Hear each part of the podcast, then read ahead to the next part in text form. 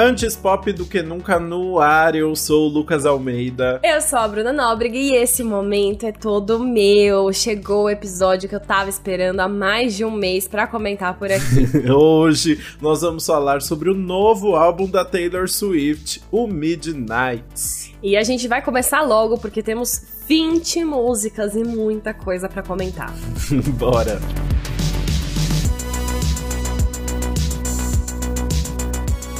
O Midnights é o décimo álbum de estúdio da Taylor Swift e vem dois anos depois do último álbum inédito dela, o Evermore, que foi lançado em dezembro de 2020. Mas, entre eles, ela ainda lançou duas regravações, a do Fearless e do Red, em 2021. Que eu acho que tudo teve episódio aqui, né? Assim, quem tiver. Teve quem tudo! Tiver, a gente, nossa, sério, a gente fez tudo. Muito bom. Tanto que esse é o nosso quarto episódio de Taylor Swift Muito nesse podcast, bom. assim, a artista que a gente mais comentou por aqui, com certeza.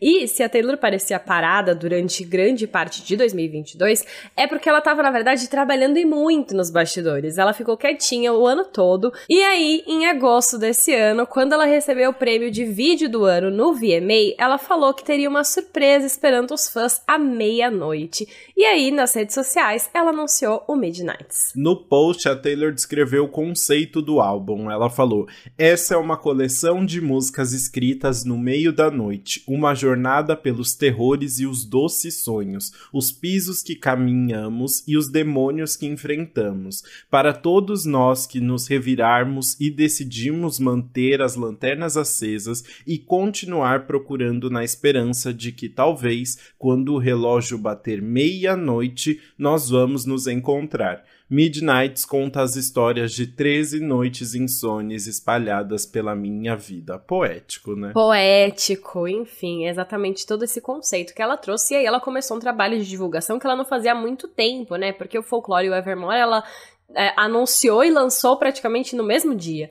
Então aí agora ela começou todo um trabalho novo e dessa vez, apesar dela não ter lançado nenhum single antes do álbum, ela começou um quadro no TikTok chamado Midnight's Mayhem with Me. Tinha toda uma estética, né, para que ela anunciava o nome das faixas do álbum uma por vez, através de um sorteio de bingo em dias aleatórios assim, com um fone, um todo todo o aparato para ajudar a criar essas expectativas. Muito bom. Aí até chegar no dia do lançamento e ela soltar todas as revelações ao mesmo tempo ali. A Taylor contou que gravou vários vídeos para o Midnights que vão sendo lançados aos poucos, mas numa vibe de álbum visual ali. E depois ela anunciou a versão 3AM Edition que continha sete músicas extras. Sério, de uma vez assim ela fez tudo e pá, uma já tipo já lançou junto uma versão muito mais completa. Né? Exato, é muito engraçado engraçada porque quando foi anunciado o tempo das músicas, assim, 13 faixas é pouco para Taylor Swift, mas eu falei, ah, ela quis colocar o 13 emblemático ali porque ela é muito fã do 13, né? O número da sorte e tal.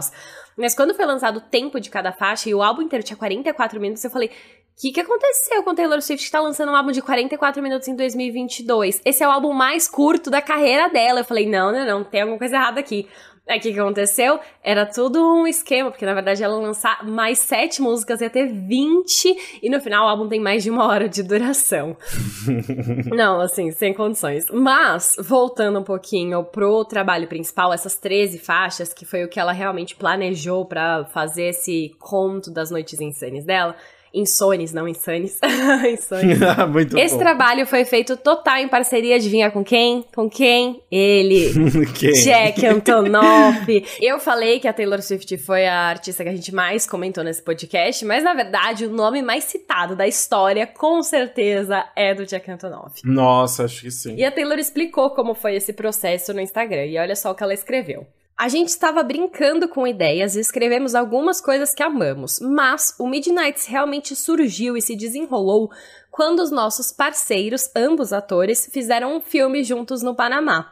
O Jack e eu ficamos sozinhos em Nova York, gravando toda a noite, acordados até tarde, explorando memórias antigas e meia-noites passadas. Eu amo essa história de que o Jack namora a Margaret Qualley, que é o par romântico do namorado da Taylor, o Joe Alwyn, no novo filme Stars at Noon, que deve estrear em breve aí no Brasil. A Margaret Qualley é a, a que fez aquela série Made, né? uhum. né? Muito muito bom. Adorei essa junção aí. Mas enfim, as 13 faixas originais são inteiras produzidas pelos dois e o Jack só não participou da composição de Vigilant Sheet, que a Taylor escreveu sozinha, e Sweet Nothing, que ela escreveu com William Bowery, que é o pseudônimo do Joe Walsh. E além deles, a composição ainda contou com a Lana Del Rey em Snow on the Beach, que é a música que ela faz parceria, né?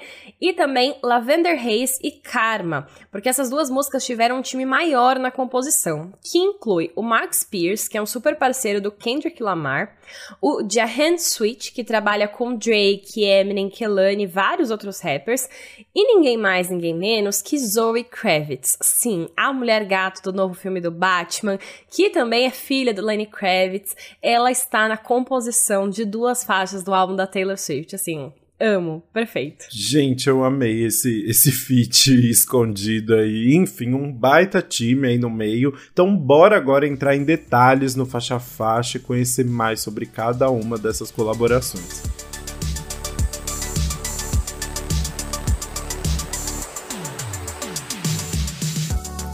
A gente começa o álbum então com Lavender Haze, que é uma das músicas que tem a Zoe Kravitz como compositora, inclusive nessa música ela faz backing vocal, tá acreditada ali como backing vocal.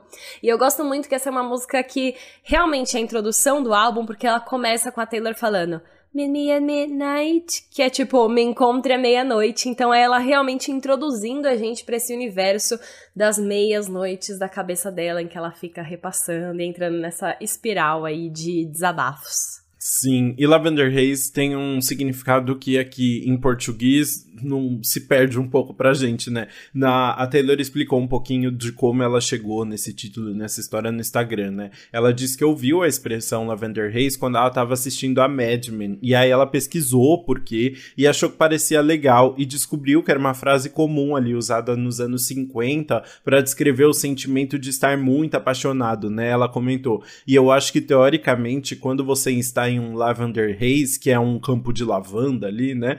Você vai fazer qualquer coisa para continuar lá e não deixar as pessoas te derrubarem daquela nuvem. Na minha relação, por seis anos, a gente teve que fugir de rumores estranhos, tabloides e apenas ignorar. Então, essa música é sobre o ato de ignorar essas coisas para proteger a coisa real. Então, ela realmente viveu isso, assim, né? Tipo, esse relacionamento que é um, um lugar muito especial e escondido, assim, né? Que parece que só você tá vivendo, que é quase fictício, porque não é público, as pessoas não estão compartilhando daquilo, né? Não, total. E é até engraçado, porque, tipo, o grande público da Taylor Swift às vezes fica até surpreso que ela namora seis anos com a mesma pessoa, né? Total as pessoas nem sabem, porque ela teve muitos romances públicos antes do Joel, e aí quando ela foi para ele, ela falou, não, esse eu não vou compartilhar, então é muito raro ela falar sobre ele. É até engraçado quando ela fala, porque foge, então é, né, na descrição dessa música que ela fala, na minha relação por seis anos, a gente fica, meu Deus, ela tá até falando sobre isso, porque ela guarda, né, com muito cuidado.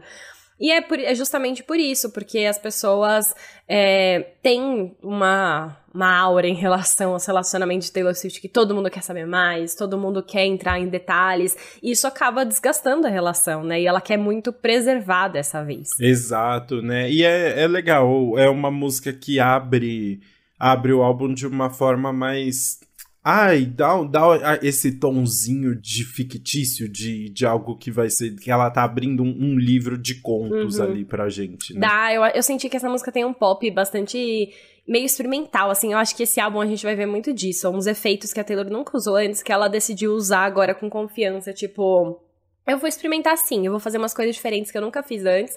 Ela mantém o pop, mas ela usa muitos efeitos novos para dar um outro toque aí pra música. E eu acho que até para trazer essa vibe de madrugada, às vezes sonhos e às vezes pesadelos, sabe? Hum. Então é uma coisa que ela traz bastante nessa música.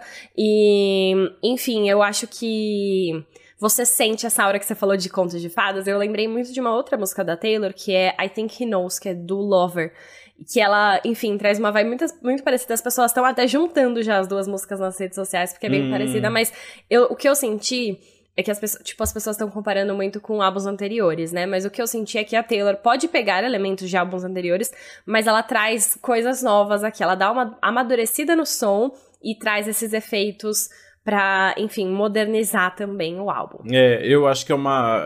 A gente vê uma evolução. Tem muito do Lover, mas é uma versão mais madura dele, assim, né? É, não, total. E aí, falando um pouco da letra, a gente comentou, né, que é sobre enfim, ela querer manter esse relacionamento longe da, dos holofotes, e ela é muito direta em relação a isso, porque ela, ela fala em um determinado momento. Tudo que eles continuam me perguntando é se eu vou ser sua noiva. O único tipo de garota que eles veem é a de uma noite ou uma esposa. Então é realmente falando sobre a relação com o Joe Alwyn, porque, nossa, toda, todo mês parece que surge uma notícia diferente de que a Taylor tá noiva, ou de que a Taylor casou em segredo. Daqui a pouco surge de que ela tá grávida já há um tempão. É, e aí ela até fala sobre isso, né? Que é, ou ela é aquela namoradora em série que pega vários caras e fica pouco tempo com eles, ou ela já tem que casar. Então ela traz essa reflexão também, coisas, enfim, você vai perceber que tem muitas coisas é, honestas e reflexões sobre a vida que ela vai trazer nesse álbum. Eu acho que é um álbum muito honesto porque vem de uma situação muito vulnerável, né? De enfim, de madrugada é o momento que você tá mais é, verdadeiro ali, eu sinto. É, total. Tipo, ela tá falando, porque no Lover ela tava muito apaixonada, né? E ela tava falando mil e uma maneiras de como ela tava apaixonada ali.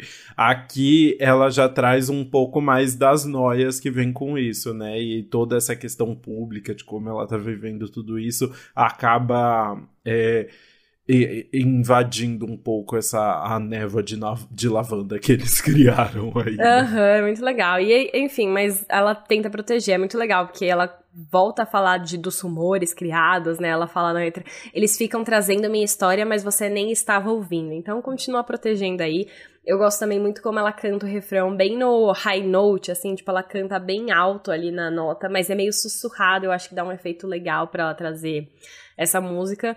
E eu acho que já nos introduz esse a parte boa do álbum, né? A parte que ela tá preservando coisas gostosas ali e noiando com coisas boas. Exatamente, né? E aí Lavender Haze serve então como sequência para Maroon. Maroon não é de Maroon 5, é um, na verdade, uma cor, né? É um tipo um vermelho desbotado, assim, mais escuro, dando essa ideia aí de, de algo vintage, né? Uma. uma a, é a, o título ele já vem com uma poeira, já vem com uma rinite junto. Ai, meu Deus, muito bom. Mas é, é engraçado porque ele vem um pouco com essa vibe de poeira, algo antigo, porque essa é uma, essa é uma música que fala sobre a, evolu a evolução de um relacionamento, como, tipo, começa tudo certo, eles são melhores amigos, estão juntos, estão dançando sem sapatos pela casa. E aí as coisas vão começando a ficar difíceis, tem brigas, tem tensões ali dentro, e aí daqui a pouco ela, ela já tá perdendo essa pessoa. Então eu sinto que é uma música. É, que tem a ver com esse vermelho desbotado, essa coisa mais antiga, porque Exatamente. ainda mais, agora, enfim, emendando com outro pensamento, a Taylor tem um álbum inteiro chamado Red, né? Um álbum inteiro falando sobre o vermelho vivo e como ela associava essa cor com um amor intenso, de várias emoções. E aí a gente vai pro Maroon, o Maroon é o vermelho desbotado, então ela às vezes entendendo que aquele vermelho não dura para sempre. E aí ele se transforma em outra cor ali, desbotada mesmo, e, e às vezes é o que acontece com relacionamentos também. É, porque é isso, né? O Red era inteiro sobre ser adolescente, estar vivendo tudo intensamente, né? Ao máximo, e aquele, aquele amor meio juvenil, assim.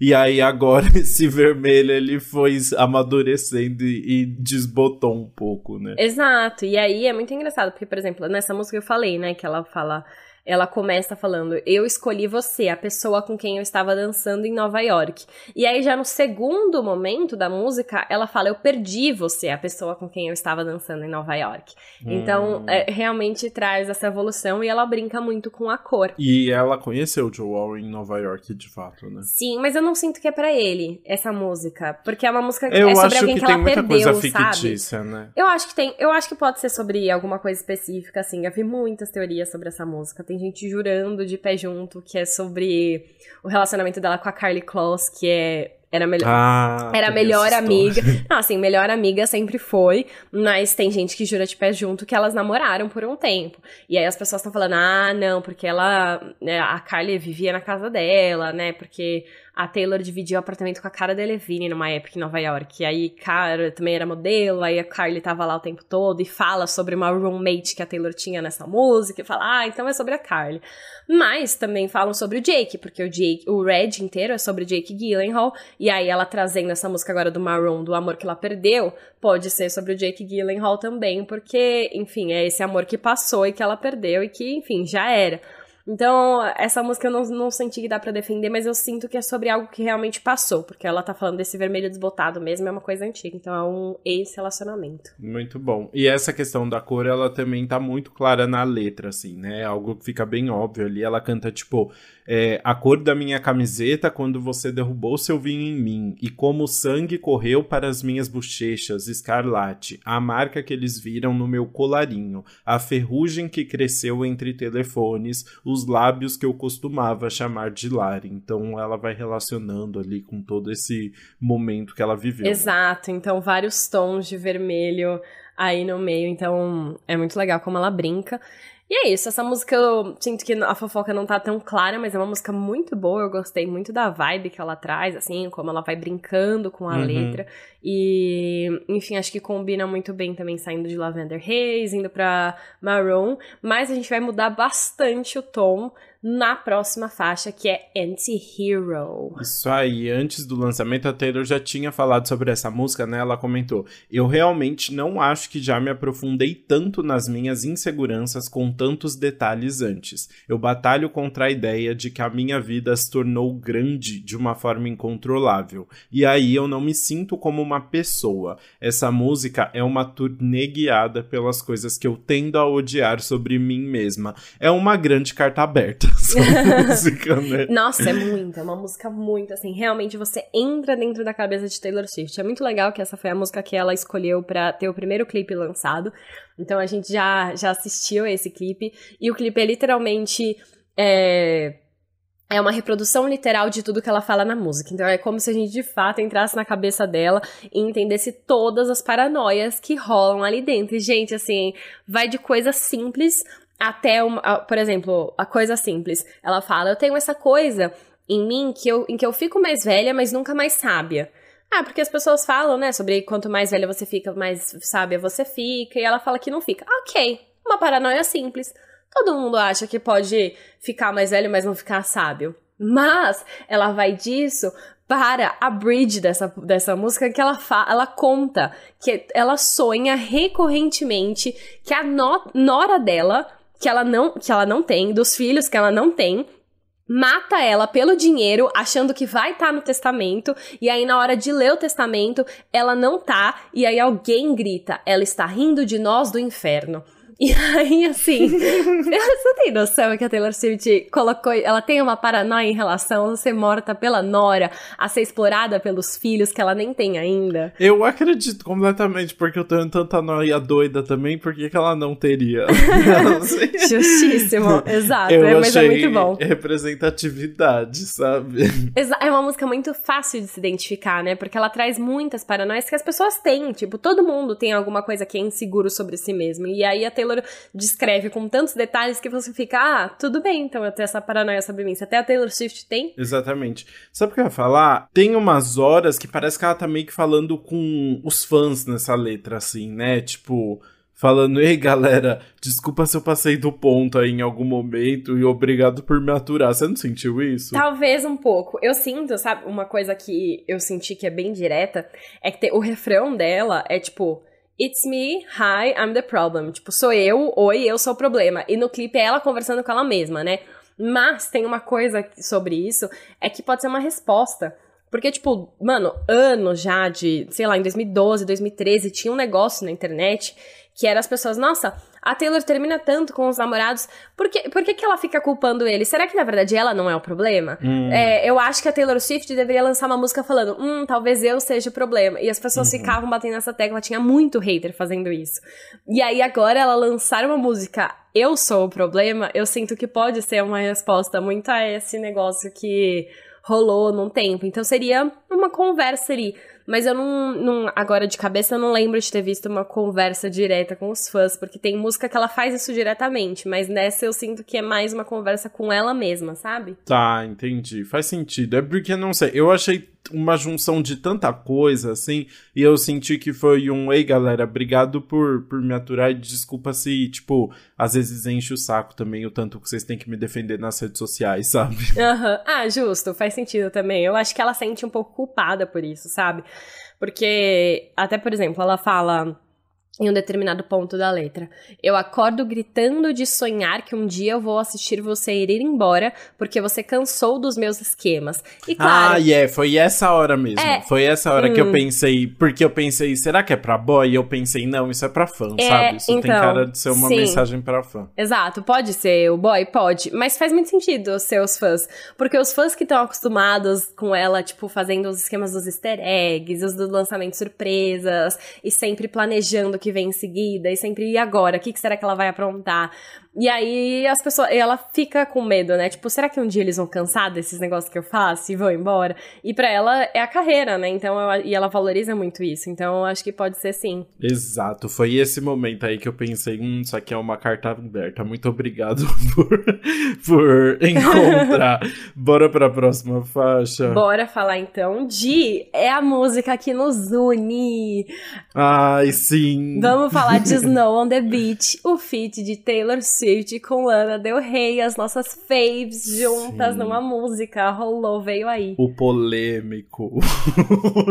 polêmico, Muito feat. comentado. Sim, finalmente, né? As duas, duas grandes cantoras, compositoras se encontraram aí. Elas já se elogiavam há muito tempo, né? E a Taylor contou que essa música é sobre se apaixonar por alguém ao mesmo tempo em que ela está se apaixonando por você. Aquele momento ali que você percebe que a outra pessoa sente a mesma coisa e ficar tipo, pera, isso é real? Isso é um sonho? E ela falou que a Lana é uma das melhores artistas musicais da vida e que o fato dela existir no mesmo momento que ela é uma honra e um privilégio, assim, super elogiou, né? A Taylor já tinha falado da Lana antes, então elas se juntaram aí para essa composição. Exato, pena que a Taylor Swift só colocou a Lana de backing vocal nessa música. Assim, eu esperava, eu, eu, já imaginava, porque todos os últimos lançamentos inéditos de Taylor Swift, ela só colocou artista de backing vocal, né? Colocou o feat com Rain no Evermore de Nobody No Crime. As meninas tem dois, duas falas só no negócio e faz só backing vocal. Então eu tava assim, hum, Lana Del Rey não vai participar. Mas eu ainda tinha esperança, porque assim, a Lana Del Rey, será que a Taylor Swift vai colocar a Lana Del Rey só pra fazer backing vocal? E sim, foi o que ela fez. Eu, gente, a Bruna já tinha falado isso, não sei lá, quando, quando saiu a notícia de que a Lana ia ser feat, né? A Bruna comentou ah, espero que não seja só um backing vocalzinho uhum. ali. E aí eu já estava com essa pulga atrás da orelha, então não foi uma grande decepção. Mas também, é, se eu fosse chamar alguém para ser minha backing vocal, seria a Lana Del Rey, porque ela adora fazer os. Ah, é, então, pra mim, é, assim. É muito natural. É, é, combinou muito com ela, né? Exatamente. Ela sempre faz nas próprias músicas, já porque não fazer na dos outros, sabe? E na verdade ela foi ali para compor, obviamente. Ela, ela chamou o Uber até a casa da Taylor Swift pra compor essa música, né? Aí ela aproveitou pra botar uns ah de fundo, né? É, eu acho que sim. E aí, como ela é muito grande, a Taylor falou: tá, então eu vou te acreditar como feat. Porque, por exemplo, eu... e ela parece um pouco mais, né? Mas, por exemplo, a Zoe Kravitz Teve backing vocal e não foi acreditada como feat. Então, escolhas. Choices. É que a Lana fala umas palavras assim, a gente entende o que ela tá falando? Não. mas, tem, mas tem palavras, tem um pouco mais ali, né? Mas é isso, eu achei ótimo, achei que fez todo sentido. E, além de tudo, ela não é a única, a única celebridade que trabalhou nessa faixa, né? Cara, não. Olha que coisa aleatória. Taylor Swift, ela dá emprego para todo mundo, cara. Depois dela. ela dá... Muito bom, ela é a, o LinkedIn da nova geração. Ela é muito, ela colocou o Dylan Bryan pra estrelar o clipe dela de All Too Well, aí o Dylan tava tipo, ai, não tô mais conseguindo trabalhar. Ela falou, ah, então vem aqui me ajudar com o meu álbum. E ela colocou ele para tocar a bateria no feat dela com Lana Del Rey. Então a bateria dessa música, quem toca é Dylan O'Brien, ele mesmo o ator que, enfim, de Maze Runner, de Teen Wolf, ele também toca bateria e está no álbum de Taylor Swift. Muito bom. E de All Too Well, não vamos esquecer, né? Eu adorei que estamos falando de um baterista neste, neste podcast e não é o Travis Barker do Blink-182, é. porque toda vez que a gente comenta, ah, ele tocou bateria na música, é o Travis Barker. Verdade. Nossa, é verdade. Agora é uma pessoa aleatória, né? Mas uma coisa muito engraçada que eu, eu acho que vale mencionar aqui enfim, Lana de backing vocal, Dylan Bryan tocando bateria. Mas essa música, depois que, alguém, que eu vi alguém falando que parece música de Natal, ah, pra mim eu não tirei mais da cabeça. Ah, não. Ah, isso Nossa, eu senti eu vou ouvir essa música vez. no Natal. Porque ela tem uma batidinha leve, Sim, uns sininhos um sininho. de fundo que você fala. Meu, é, é, Natal e ainda fala de neve, né? Uhum. E aí a gente, tipo, que tem esse imaginário de Natal, eu falei, essa música que eu vou ouvir no meu Natal, Snow on the Beach. E aí eu vou gostar mais dela como música de Natal do que como música dentro do álbum. Sim, total. Mas eu senti isso da primeira ouvida já, assim. Tem música de. Tem jeitinho de, de canção de Natal, mesmo batidinha, assim. Até o jeito que elas cantam. Eu, não- amiga, eu não duvido que até dezembro ela não faz alguma coisa, não, viu? É. Porque tem muito, muito esse jeitinho. Até porque tem todo esse jeitinho conto de fadas no álbum também, dá super pra aproveitar pro Natal, né? É, e tem. E a cara da Taylor Swift também, né? Mas tem muito. Até o jeito que elas cantam, às vezes, meio Uhum. coro, assim, né? É completamente, assim, musiquinha de Natal. Ah, então perfeito, é mesmo. Mas a gente não falou da letra, né? A música fala o refrão, é, principalmente, pra gente entender essa ideia do da neve na praia, ela diz o seguinte: Parece neve na praia, estranho, mas bonito. Você me querer parece impossível, mas está caindo sem som ao nosso redor, como neve na praia. Então é, é isso, tipo, é estranho, é uma coisa que não parece que realmente tá acontecendo, mas é lindo, tá rolando ali levemente, tá acontecendo e você só admira. É, você sabe que eu fiquei um pouco decepcionado com essa letra, assim, é bonitinho, mas quando saiu a tracklist, o nome era Snow on the Beach, você já imagina isso ali, né? Que é essa questão meio de ilusão, uma coisa muito é, única e, e Uhum. diferente, que você sabe que vai acabar a qualquer momento ali, né? A possibilidade de estar nevando na praia e tal. Que eu pensei que ia ser mais profundo, sabe? Que ia ser, sei lá, ia ter uma metáfora no fundo sobre usar drogas na praia, sabe? Ai, eu pensei- também achei que ia ter coisa na praia. Snow, eu falei, ih, Snow cocaína. é cocaína na praia. Eu tinha certeza que além do romance, ela ia usar alguma, alguma metáfora mais profunda ali, já que o álbum é Midnight, é a fase, né, a era dark dela. E não, fica mais no óbvio mesmo, mais no romance É. mesmo, né? É na metáfora, né? É, é, mas a metáfora é óbvia. pois é, eu, não, eu senti que teria alguma coisa com a, com a cocaína aí também. Mas aí ela começou a se explicar sobre se apaixonar e tal. Aí você falou, ah, tá bom, ela tá falando disso, tá. A Taylor Swift é muito. Ela é muito uma menina boazinha, né? Pra chegar na cocaína. O máximo que ela vai fazer é falar sobre vingança e chamar o FBI. E fala que tá tomando vinho, agora ela toma Ah, é. alcoólicos, pelo menos. e falar e, e- e achar uma canção que ela coloca uns cinco fucking assim seguidos só pra ó, agora eu posso falar um palavrão na música. Adulta. Não é isso, vamos falar de mais uma referência nessa letra antes da gente pa- passar pra próxima, porque foi uma referência muito legal. Na ponte, ela, a Taylor Swift fala: Eu nem falo com medo de estragar e nem me atrevo a desejar, mas seus olhos parecem pires voadores de outro planeta. Agora eu sou toda sua como Janet. E aí ela fala, I'm all yours como Jan é, like Janet. E essa é uma ref pro álbum All For You, de 2001, da Janet Jackson. Hum. E, enfim, ela fez essa menção a Janet Jackson aí, que é muito legal. E é muito legal que a Janet Jackson, ah, recente, agora há pouco, antes da gente gravar, ela postou um vídeo ouvindo a música e agradecendo por ter sido mencionada e, tipo, super feliz cantando. Eu achei muito fofo. Ai, que chique, adorei. Uma, uma ótima chancela, né? Exato, achei fofíssimo, perfeito, encaixou super bem. E uma, pelo menos essa parte da letra foi, foi legal, vai. Muito bom, não, eu, muito fofo, gostei também. Bora pra próxima faixa, que essa sim tem uma letra aqui profunda, triste, que é You Are On Your Own, Kid, que é talvez a, a música mais pessoal ali, mais emotiva no álbum, que parece fazer uma referência muito na época do 1989 ali, né, em que a Taylor tava super em alta, todo mundo comentando sobre como ela tinha o squad de modelos seguindo ela para todos os lados, ela uhum. fazia as festas de 4 de julho, ela tinha o boy todo sarado ali, mas que ela tá falando, na verdade, que ela tava se sentindo bem sozinha naquela época e não tava tão bem assim quanto parecia nos tabloides. Exatamente. E uma coisa que vale mencionar, essa é uma música sempre, é uma música bem pessoal e emotiva mesmo, e isso porque a Taylor tem um costume que aí eu acho que surgiu naturalmente, agora ela faz de propósito, que é colocar sempre a faixa mais pessoal e emotiva no, na quinta faixa. Ah, e aí até sabia. as pessoas chamam, ah, track 5. É tipo, qual será, qual será que vai ser a track 5 do álbum?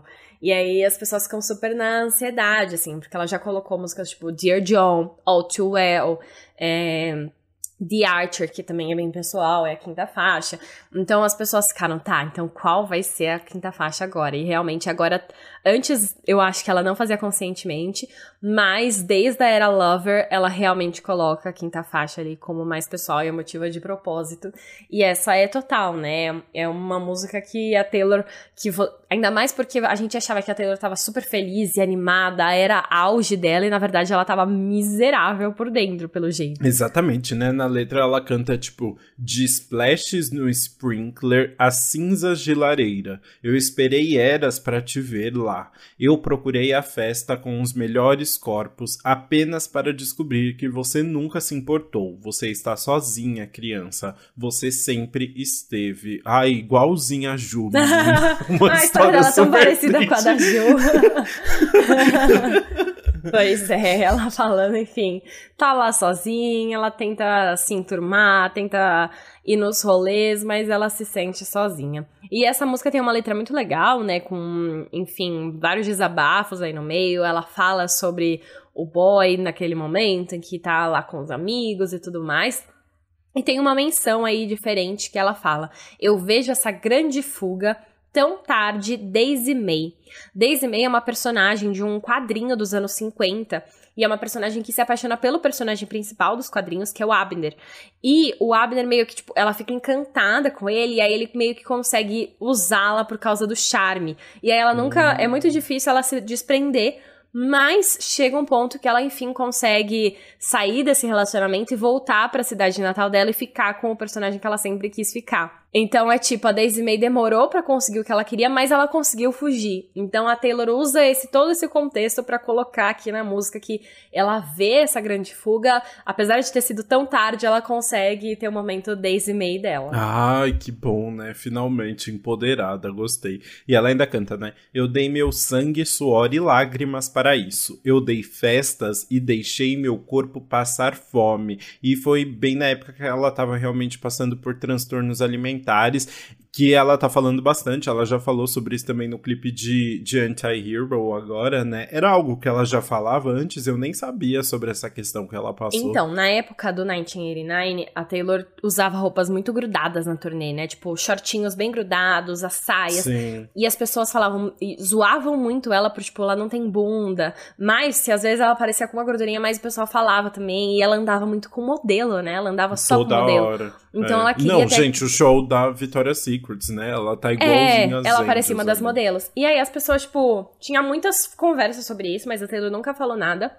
Ela falou sobre o assunto pela primeira vez no documentário Miss Americana da Netflix. Hum. E aí ela falou que aquele momento foi um dos piores da vida dela, assim, em relação a transtornos alimentares, que foi algo que ela realmente viveu, que ela era muito noiada com o próprio corpo, que de fato, assim, é, queria ficar magra, magra a todo custo e tal. E finalmente depois ela come conseguiu começar a superar isso, né? Conseguiu tratar e aceitar o corpo dela, tipo. E aí é até muito engraçado, porque depois que ela apareceu de novo, as pessoas falam: ah, ela deve ter colocado silicone na bunda, ela colocou no peito também, porque agora ela tá muito, muito encorpada. Só que não, na verdade é porque antes ela tava realmente é, se segurando muito, né? Passando por vários transtornos alimentares. E aí, enfim, esse, esse assunto é um pouco.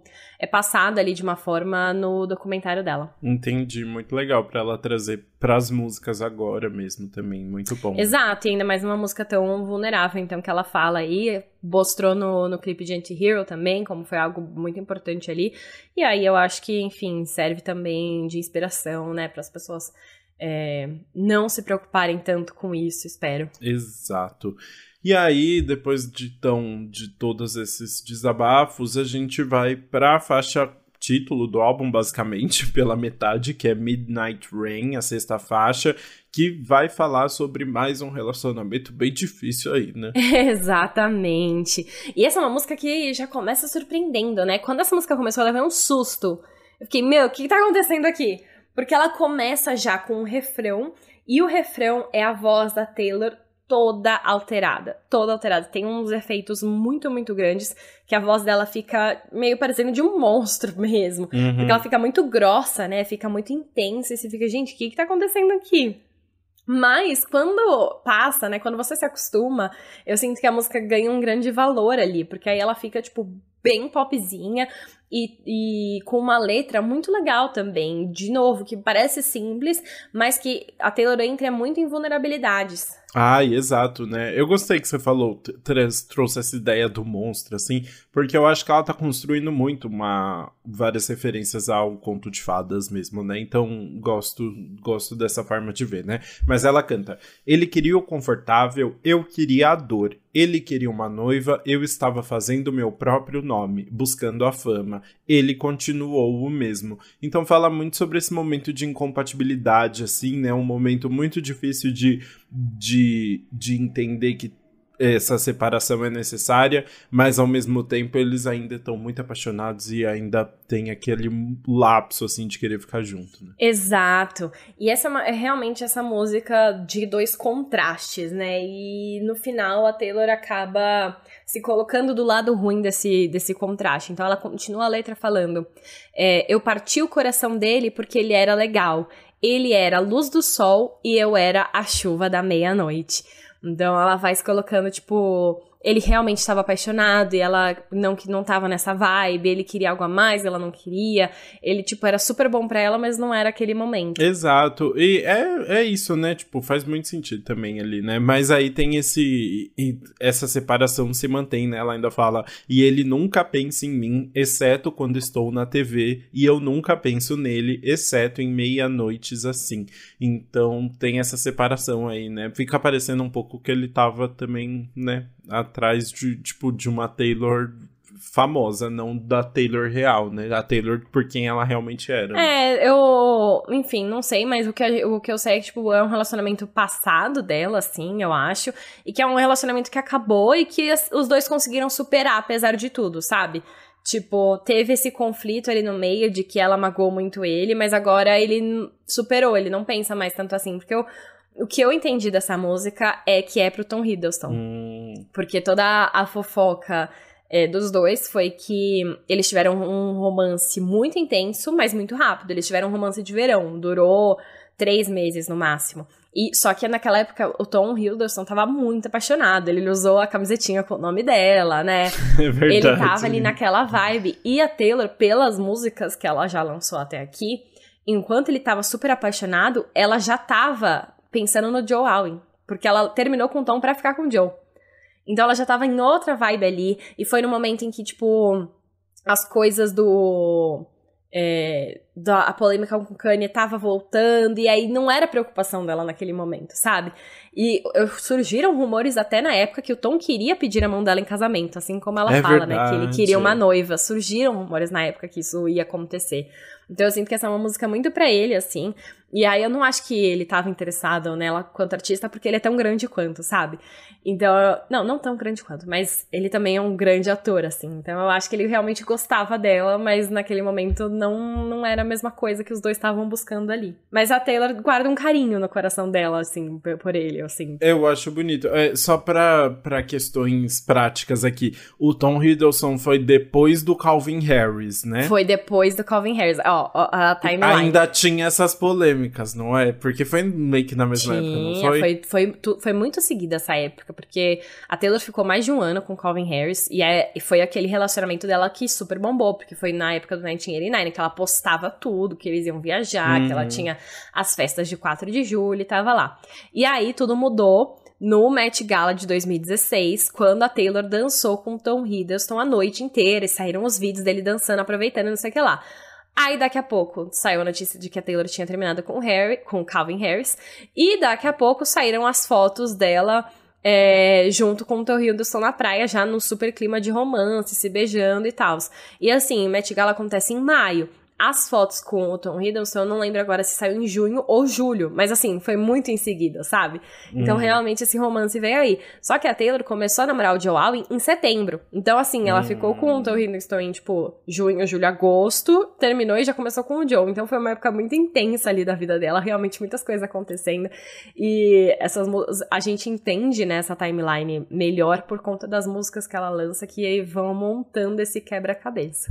Ele foi o famoso boy da entre safra ali, né? Ele e eu foi. adoro, eu adoro que ela ainda teria encontrado tempo para pegar a Carly Kloss no meio disso tudo. A Carly é Kloss foi antes, foi antes do Ah, foi Harris. antes. Ah, eu pensava que era nessa época do Met Gala. É porque, ah, na real, então... quem acredita muito na teoria da Carly Kloss acredita que todos os boys que ela ficou foi só por aparência. Ah, foi de fachada, entendi. É. Ah, tá, entendi. Aí já é outra timeline, então. Aí é, é outro, outra. é outro multiverso. É, exato. Aí não dá pra encaixar direito, porque assim, não é. Não, eu, eu, eu sou da pessoa que acredita que não existiu, que elas foram realmente só muito, muito melhores amigas. E aí ela a, houve alguma coisa ali que foi muito decisiva, muito grande para elas tretarem e cortarem relações totais. Uhum. Mas para mim Taylor Swift é muito hétero. é. Muito bom. O... Mas, enfim, voltando a Midnight Rain, é legal porque é isso, é a música que dá nome ao álbum e, e fala dessa. dá um novo tom aí pra meia-noite, né? Além da meia-noite, a, a meia-noite, esse momento de tantos questionamentos e que assombra e que traz tantas dúvidas ali para ela, também fala sobre o que poderia ter acontecido, o que poderia ter sido, e relembra ela sobre esses momentos diferentes que ela viveu. viveu. Então é bem bonitinho. Sim, eu concordo, eu gosto muito da produção também. E esse assunto de o que poderia ter sido é um assunto que continua na sétima faixa, que é Question. Uhum. Essa é uma música em que ela fica. Ela faz várias perguntas sobre um relacionamento que poderia ter sido diferente. Então ela fica, ah, eu queria só, só conversar com você. Você não gostaria de ter feito isso? Você fez isso, mas e se você tivesse feito isso? E ela fica perguntando assim, porque ela quer uma paz na cabeça.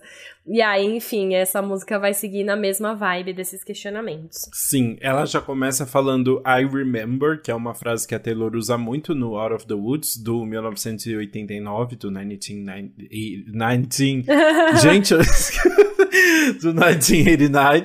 E a música, inclusive, interpola Out of the Woods, né? Que é pro Harry Styles, todo mundo sabe. Então já começa fazendo esse comeback aí de Out of the Woods. É, né? então. E é muito engraçado, essa música, tipo, realmente pega a melodia de Out of the Woods pra se escrever aí. Aí você fica, ah, pode ser uma coincidência.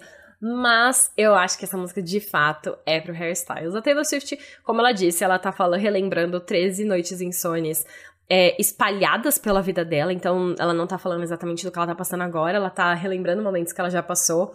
E aí eu acho que essa pode ser muito em relação ao Harry. Tem essa, essa conexão com Out of the Woods, que é uma música sobre ele. E também tem um trecho que ela começa logo no começo falando: Boa garota, garoto triste, cidade grande, escolhas erradas. Os dois é, estavam juntos em sua maioria em Nova York, então cidade grande, e em Style, que é outra música que é, obviamente, sobre Harry Styles, ela fala I got that good girl faith, que é tipo, ó, eu tenho aquela fé da boa garota. Então ela continua com essa vibe de boa garota ali, então ela tá nisso.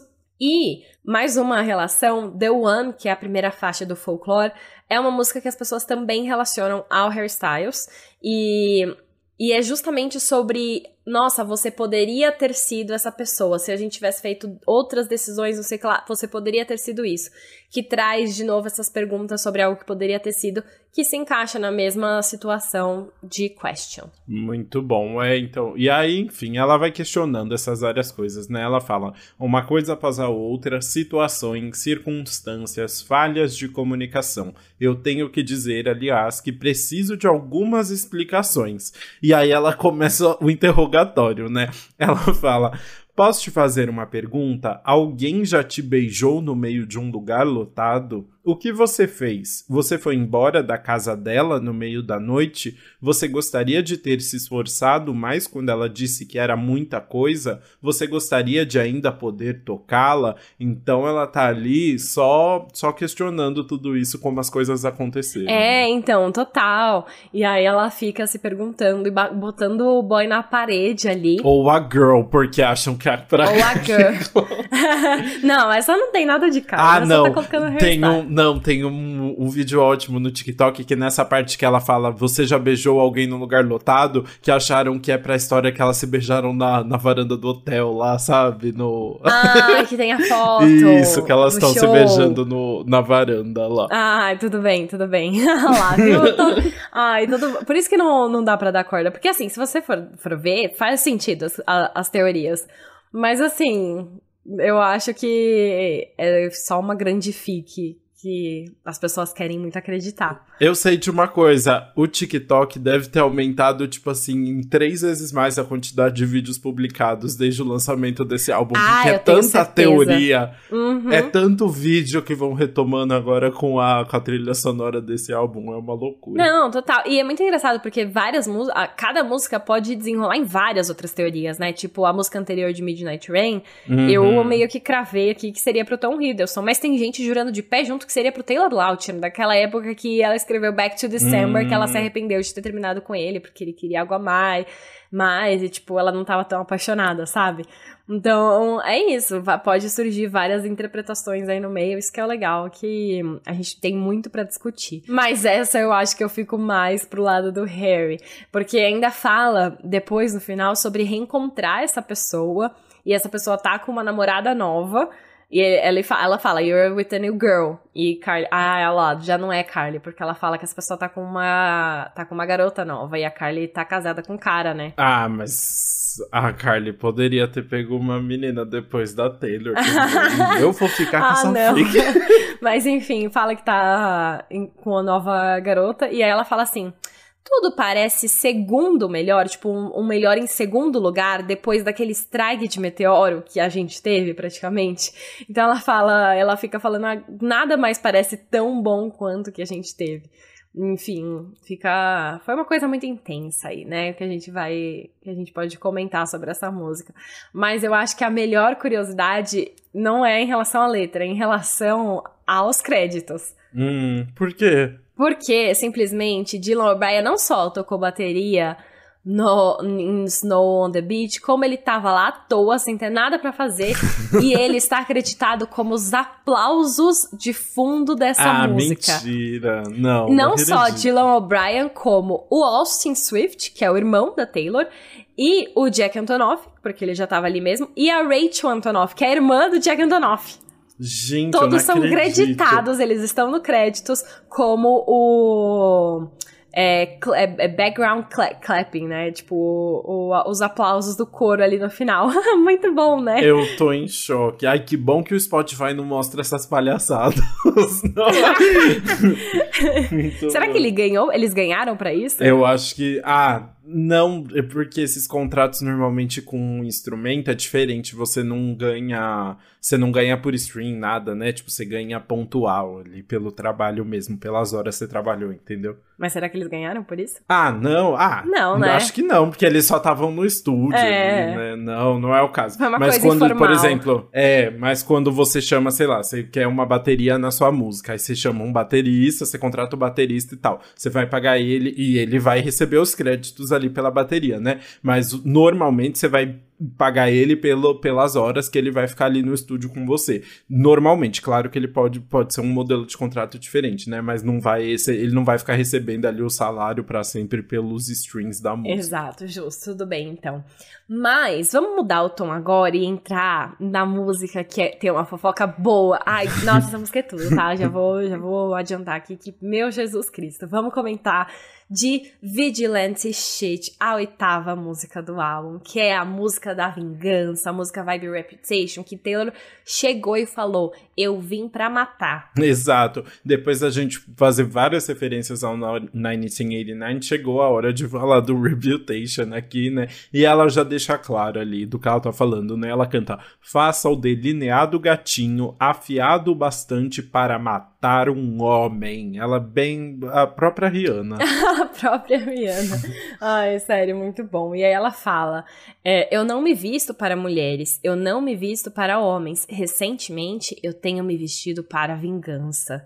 E aí ela continua, né? E ela, mano, e ela canta de uma forma que, tipo, é uma batida meio hum, é, misteriosa, intensa, bem, meio sensual também, assim, muito poderosa. Exato. É, é muito louco, porque é isso, ela fica ali deixando bem claro que é uma música sobre vingança e ela vai fazendo uma, vai contando uma história ali que eu demorei para entender, porque ela fala coisas do tipo: ela precisava de prova, então eu dei. Ela tinha um envelope de onde você acha que ela conseguiu. Agora ela fica com a cara, fica com as crianças, fica com orgulho e você me imagina próxima da sua ex-mulher. Então ela tá contando uma história ali que eu falei: meu Deus, de qual treta Taylor Swift está falando agora? Pois é, menina. Eu vou falar que é a primeira vez que eu ouvi eu achei que ela tava falando da Kim Kardashian, tipo, ex-mulher, Kanye West, né? É, então. Porque tem tudo a ver, toda a treta que eles tiveram. Provas, né? Os, Exato, sim. mas a gente, na verdade, as grandes teorias são de que ela tá falando de Scooter Brown, né? O, o cara, o empresário de Justin Bieber que já tinha tirado o sarro dela e aí comprou toda a discografia, é, os seis primeiros álbuns da carreira dela, os álbuns que ela não teve oportunidade de comprar, que ela ficou pistola e foi o que ocasionou ela querer regravar tudo. E aí, filho, depois disso, mexeu com o trabalho dela, aí ela veio pra vingança. E olha que engraçado, porque ela falou que aparentemente o que ela conta é que ela deu as provas de que o scooter tava traindo, né? E aí a menina, ela agora ficou com a casa, com as crianças, o orgulho. E o Scooter separou da esposa dele em julho do ano passado, depois de sete anos de casamento, eles se separaram. As notícias que saíram foi que foi um, uma coisa amigável, só que assim, eles tinham o contrato. Como é que fala? O, no, no pré-nupcial lá? É acordo pré-nupcial, acho. Acordo, contrato, né? isso. Mas é isso, é. Enfim, eles já tinham esse acordo, e mesmo assim, depois, é, na hora do divórcio, o Scooter ainda teve que pagar não sei mais quantos milhões para ela na divisão de bens, assim, porque eles fizeram um acordo ali. Aí eu fiquei, hum, tem coisa nessa história, tá? E aí, vou falar só uma parte pela fofoca e curiosidade aqui. Sabe a pensão que ele vai pagar para ela por causa dos filhos? Hum. 60 mil dólares por mês. 60 mil dólares por mês. Meu, mas 60 mil dólares, sei lá, a escola dessas crianças deve, é, ser, deve tipo 10 caramba, mil né? dólares, sabe? Umas coisas é. assim. Ai, queria alguém me pagando 60 mil dólares por mês. ah, pronto. Isso aí eu fiquei chocada. Mas enfim, eu sinto que Taylor Swift tá real falando que ela que causou a separação de Scooter Brown. E aí isso pode ser uma coisa mais simples, né? Porque a, o que eles falaram dessa relação foi que acabou amigavelmente.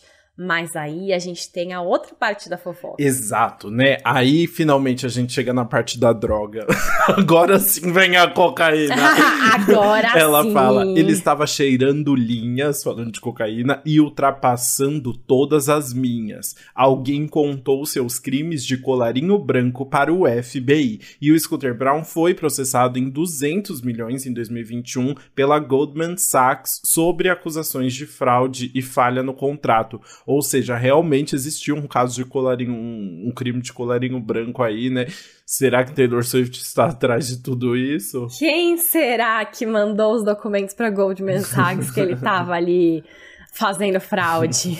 Não, sério, é muito engraçado que tem uma, uma coisa sobre isso, né? Alguém contou seus crimes de colarinho branco pro FBI, e aí, se você vai ver nas notícias, realmente Scooter foi processado por acusações de fraude, falha no contrário. Você fica. Hum. Olha, Taylor Swift, filha, não dá ponto sem nó. Ela não dá ponto sem nó. E aí essa música ganha, tipo, uma vibe muito maior, porque aí ela tá falando a verdade, ela, ela, ela não tá imaginando uma vingança, ela tá contando a vingança que ela executou, e de uma forma, tipo, intensa ali, com essa batida que você fica, meu Deus, assim, ó, palmas pra Vigilante É muito bom. Ela vira quase uma heroína da, da DC ali, né? A, a Coringa, a Coronga fazendo o seu trabalho. É aqui. É isso, é, é, praticamente isso. Mas enfim, é realmente a música da vingança. E até queria que tivesse mais referência pro Kanye West, mas praticamente eu acho que é inteira pro Scooter Brown mesmo. O grande inimigo dela, né? Bora pra próxima faixa, então, que é um título que eu acho muito feio, é uma palavra que eu acho feio, que é Bejeweled. Ai, eu acho uma.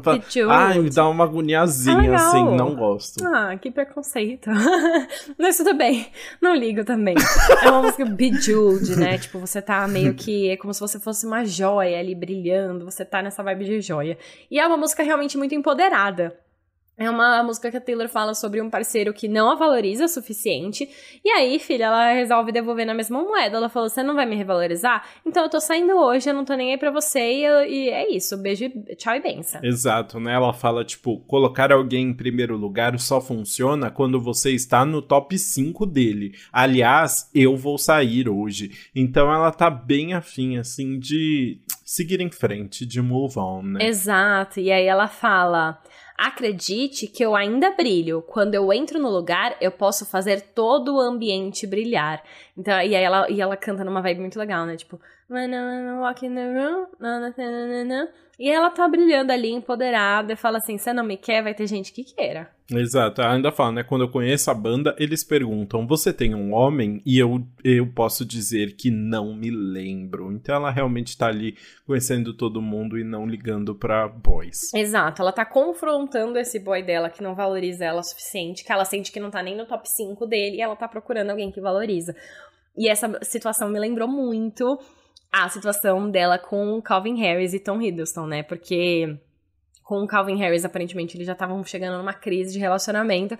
E aí teve o grande momento no Met Gala, que ela dançou a noite toda com Tom Hiddleston e ainda namorava, né? E eu lembrei muito disso por conta da do, de um trecho da música que ela diz: A tristeza se transformou em todo o meu céu. Mas algum cara disse que minha aura é a cor da lua, porque ele estava drogado e nós dançamos a noite toda. Hum, muito bom, né? This então ela tava na bad ali, for. mas. muito bom. Uh, delícia, né? Ah, é uma música gostosinha ali de, de dar o troco. Né? Exato, e ela ainda traz referências a. E agora? A, a maior...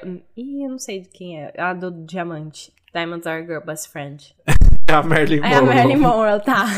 Só na hora eu buguei, mas é ela mesma. Porque aí ela, a Taylor fala muito sobre esse diamante, né? Sobre precisa brilhar. Ela ainda fala até o momento, né?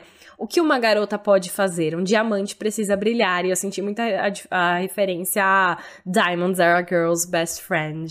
Total, bem nessa vibe, né? Quero Quero clips, clips bem cheios de diamantes. Hum, acho que vai ser, acho que vai ser bem demais. Bom, vamos mudar então para a décima faixa, que é Labyrinth, que é uma música, enfim, que vai abaixar bastante o ritmo, bem lentinha, bem introspectiva, e ela começa também de uma forma experimental, porque se você ouve, especialmente com fone, você percebe que o comecinho dela, que é, lá no fundo tem uma conversa da Taylor com Jack Antonoff falando sobre como ela queria que a música soasse. E ela faz uns barulhos com a boca, tipo. E aí o barulho da boca dela vai se transformando na produção da música. E isso eu achei uma coisa muito legal e interessante. Exato. É, Mas só. É, Mas só, é uma música mais curta, assim, né? Ela se repete um pouco mais, assim, porque a Taylor tá falando justamente sobre superar um término difícil e se apaixonar de novo. Então tem aquela sensação de que você tá presa naquele mesmo ciclo ali, né? Com medo de tudo aquilo se repetir. Então é rápido, mas é repetitiva, né? Exato. Eu, é, é, eu, eu senti também a mesma coisa. Ela fala na letra assim. Só dói tanto agora, era o que eu estava pensando o tempo inteiro. Tipo, só tá doendo agora e depois vai passar. E aí ela fica inspire, expire, respire fundo e solte. Ela tentando superar. Eu vou superar você a minha vida inteira. E essa é a parte que é o verso, né, começo, mas depois ela vai ficar eternamente falando: "Eu estou me apaixonando de novo. Eu achei que o avião estava caindo, como você o virou para o outro lado." E ela fica: "Oh, oh I'm falling again. I'm falling, falling, falling." É isso, basicamente. É uma letra mais simplona mesmo, mas para trazer essa mensagem que, né, é algo que realmente, com certeza, tira o sono de muita gente aí na meia-noite, né? Exatamente. É isso. Não tenho mais nada para comentar, mas vamos, coment vamos pra música que tem bastante coisa para comentar, que é Karma, décima primeira faixa. Que é uma música que, assim, eu lembro que a Taylor anunciou no Midnight's Mayhem With Me, e ela anunciou e deu uma risada, porque essa palavra karma é uma coisa que os fãs esperam há muito tempo. Porque a Taylor já tinha dado um monte de easter egg desse tal de karma e ninguém sabia o que era. Sim, muita gente acreditava que teria um álbum chamado Karma, né? Exato. Tem uma teoria que eu acho que vale mencionar aqui rapidinho, que é as pessoas acreditavam, a Taylor até o 1989, ela sempre lançava álbum de dois em dois anos. Aí chegou em 2016, as pessoas achavam que ela estava pronta para lançar o próximo álbum dela. Só que nisso rolou é, a polêmica com Kanye West, Taylor Swift vazou os a, a Kim Kardashian vazou os áudios é, falando que a Taylor sabia da música do Kanye, que ela criticou. E aí a Taylor veio e falou que na verdade ela não sabia que ia ser chamada de bitch e que não sei o quê. E aí foi um momento de muita polêmica, que todo mundo chamava Taylor de cobra e tal. E aí as pessoas acharam que naquele momento, se ela tivesse um álbum para lançar, ela teria desistido de lançar aquele álbum e realmente ter ficado. É, e aí ficar um ano parada, que foi o que ela fez. Ela sumiu, né, por um ano. E aí ela voltou com Reputation depois. E aí as pessoas acham que esse álbum que ela ia lançar e acabou sendo descartado é um álbum que se chamaria Karma. Por quê? No mesmo ano que toda a polêmica aconteceu, ela deu uma entrevista pra Vogue em que ela falava, que alguém falava, tipo, o entrevistador perguntava: "Ah, uma frase que você que você vive pelo, pelo por ela", assim. Ela fala: "Karma is real". Karma é real. Aí depois, quando a Taylor veio pra época do Reputation, ela lançou o clipe de Look What Made, What Made Me Do, e no clipe de Look What Made Me Do tem um avião que tá escrito TS6. E a Taylor picha em cima a Reputation do TS6, como se, tipo, tinha um álbum pronto e não foi ele, e aí acabou que o, o sexto álbum dela foi o Reputation. E depois disso, no clipe de The Man da era Lover, aparece, tipo. É, álbuns perdidos, se encontrados, favor devolver a Taylor Swift. E aí aparece todos os seis álbuns dela que não eram mais dela e Karma escrito bem grandão no meio. Aí as pessoas falam, pronto, ela confirmou que teve o, o karma aí, né? Tipo, tinha um álbum. E aí, só que essa teoria nunca foi confirmada. Em What Made Me Do, ela ainda falava, né? Tipo, o mundo dá voltas e voltas e tudo que ela consegue pensar é sobre karma, que as pessoas acharam que era pra, pra Katy Perry, né? uhum, né? é verdade. É, então, porque tinha muito... Aí toda a situação acabou se transformando nisso, né? A partir da treta, que tudo ia voltar para as outras pessoas. Então foi um assunto que, assim, virou um negócio. Karma is real, a Taylor Swift baseia a vida dela em karma. e aí, finalmente, a gente tem aqui, de fato, o karma aparecendo na discografia dela, finalmente, né? Não sabemos se foi, se é uma letra que realmente já existia de alguma forma, ou se as fics foram tão grandes que ela decidiu, se inspirou e criou uma música, né? Exato, é, é, isso a gente não vai saber. Ela disse numa entrevista recente que, tipo, tudo que tá no álbum é novo. Ela realmente escreveu agora para isso, mas pode, de fato, ela tá falando falando daquela situação antiga, né? E é porque. E é uma música que pode falar sobre essa situação antiga, porque ela tá falando sobre como o karma, na verdade, foi bom pra vida dela, como ela encontrou conforto no karma, como, tipo, Agora, enfim, as outras pessoas podem achar o karma ruim, mas para ela é bom. Exato, o karma é o namorado dela, né? Ela fala: você é viciado em traição, mas você é relevante. Você está com medo de olhar para baixo, porque se você ousar, você vai ver todo mundo que você queimou para chegar ali. Então ela tá pintando esse cenário de mostrar assim como o karma vem, né, para as pessoas. Exato, e ela fala que para outra pessoa o karma vem, mas ela fala para ela: eu mantenho o meu lado da rua limpo. Você você não saberia o que é isso. E ela continua no refrão que ela fala: o karma é o meu namorado, karma é um pensamento relaxante. Você está com inveja porque para você não é. Karma é um gato ronronando no meu colo porque me ama. E aí, tipo, ela fica trazendo pra ela o Karma é ótimo, mas pros outros, hum, não tanto. Exato, né? E aí ela fala: Menino Aranha, rei dos ladrões, minhas moedas fizeram sua coroa. Me engane uma vez, me engane duas vezes. Você não sabe que dinheiro não é o único preço. Um caso bem claro ali de, de, falando da, da questão da compra da discografia dela pelo Scooter Brown, que fez a, a, o dinheiro dele com, com as moedinhas dela, né? Exatamente. E o, o menino aranha que ela fala, aí você fica, mano, o que, que é isso? Menino aranha? Não entendi a referência, né?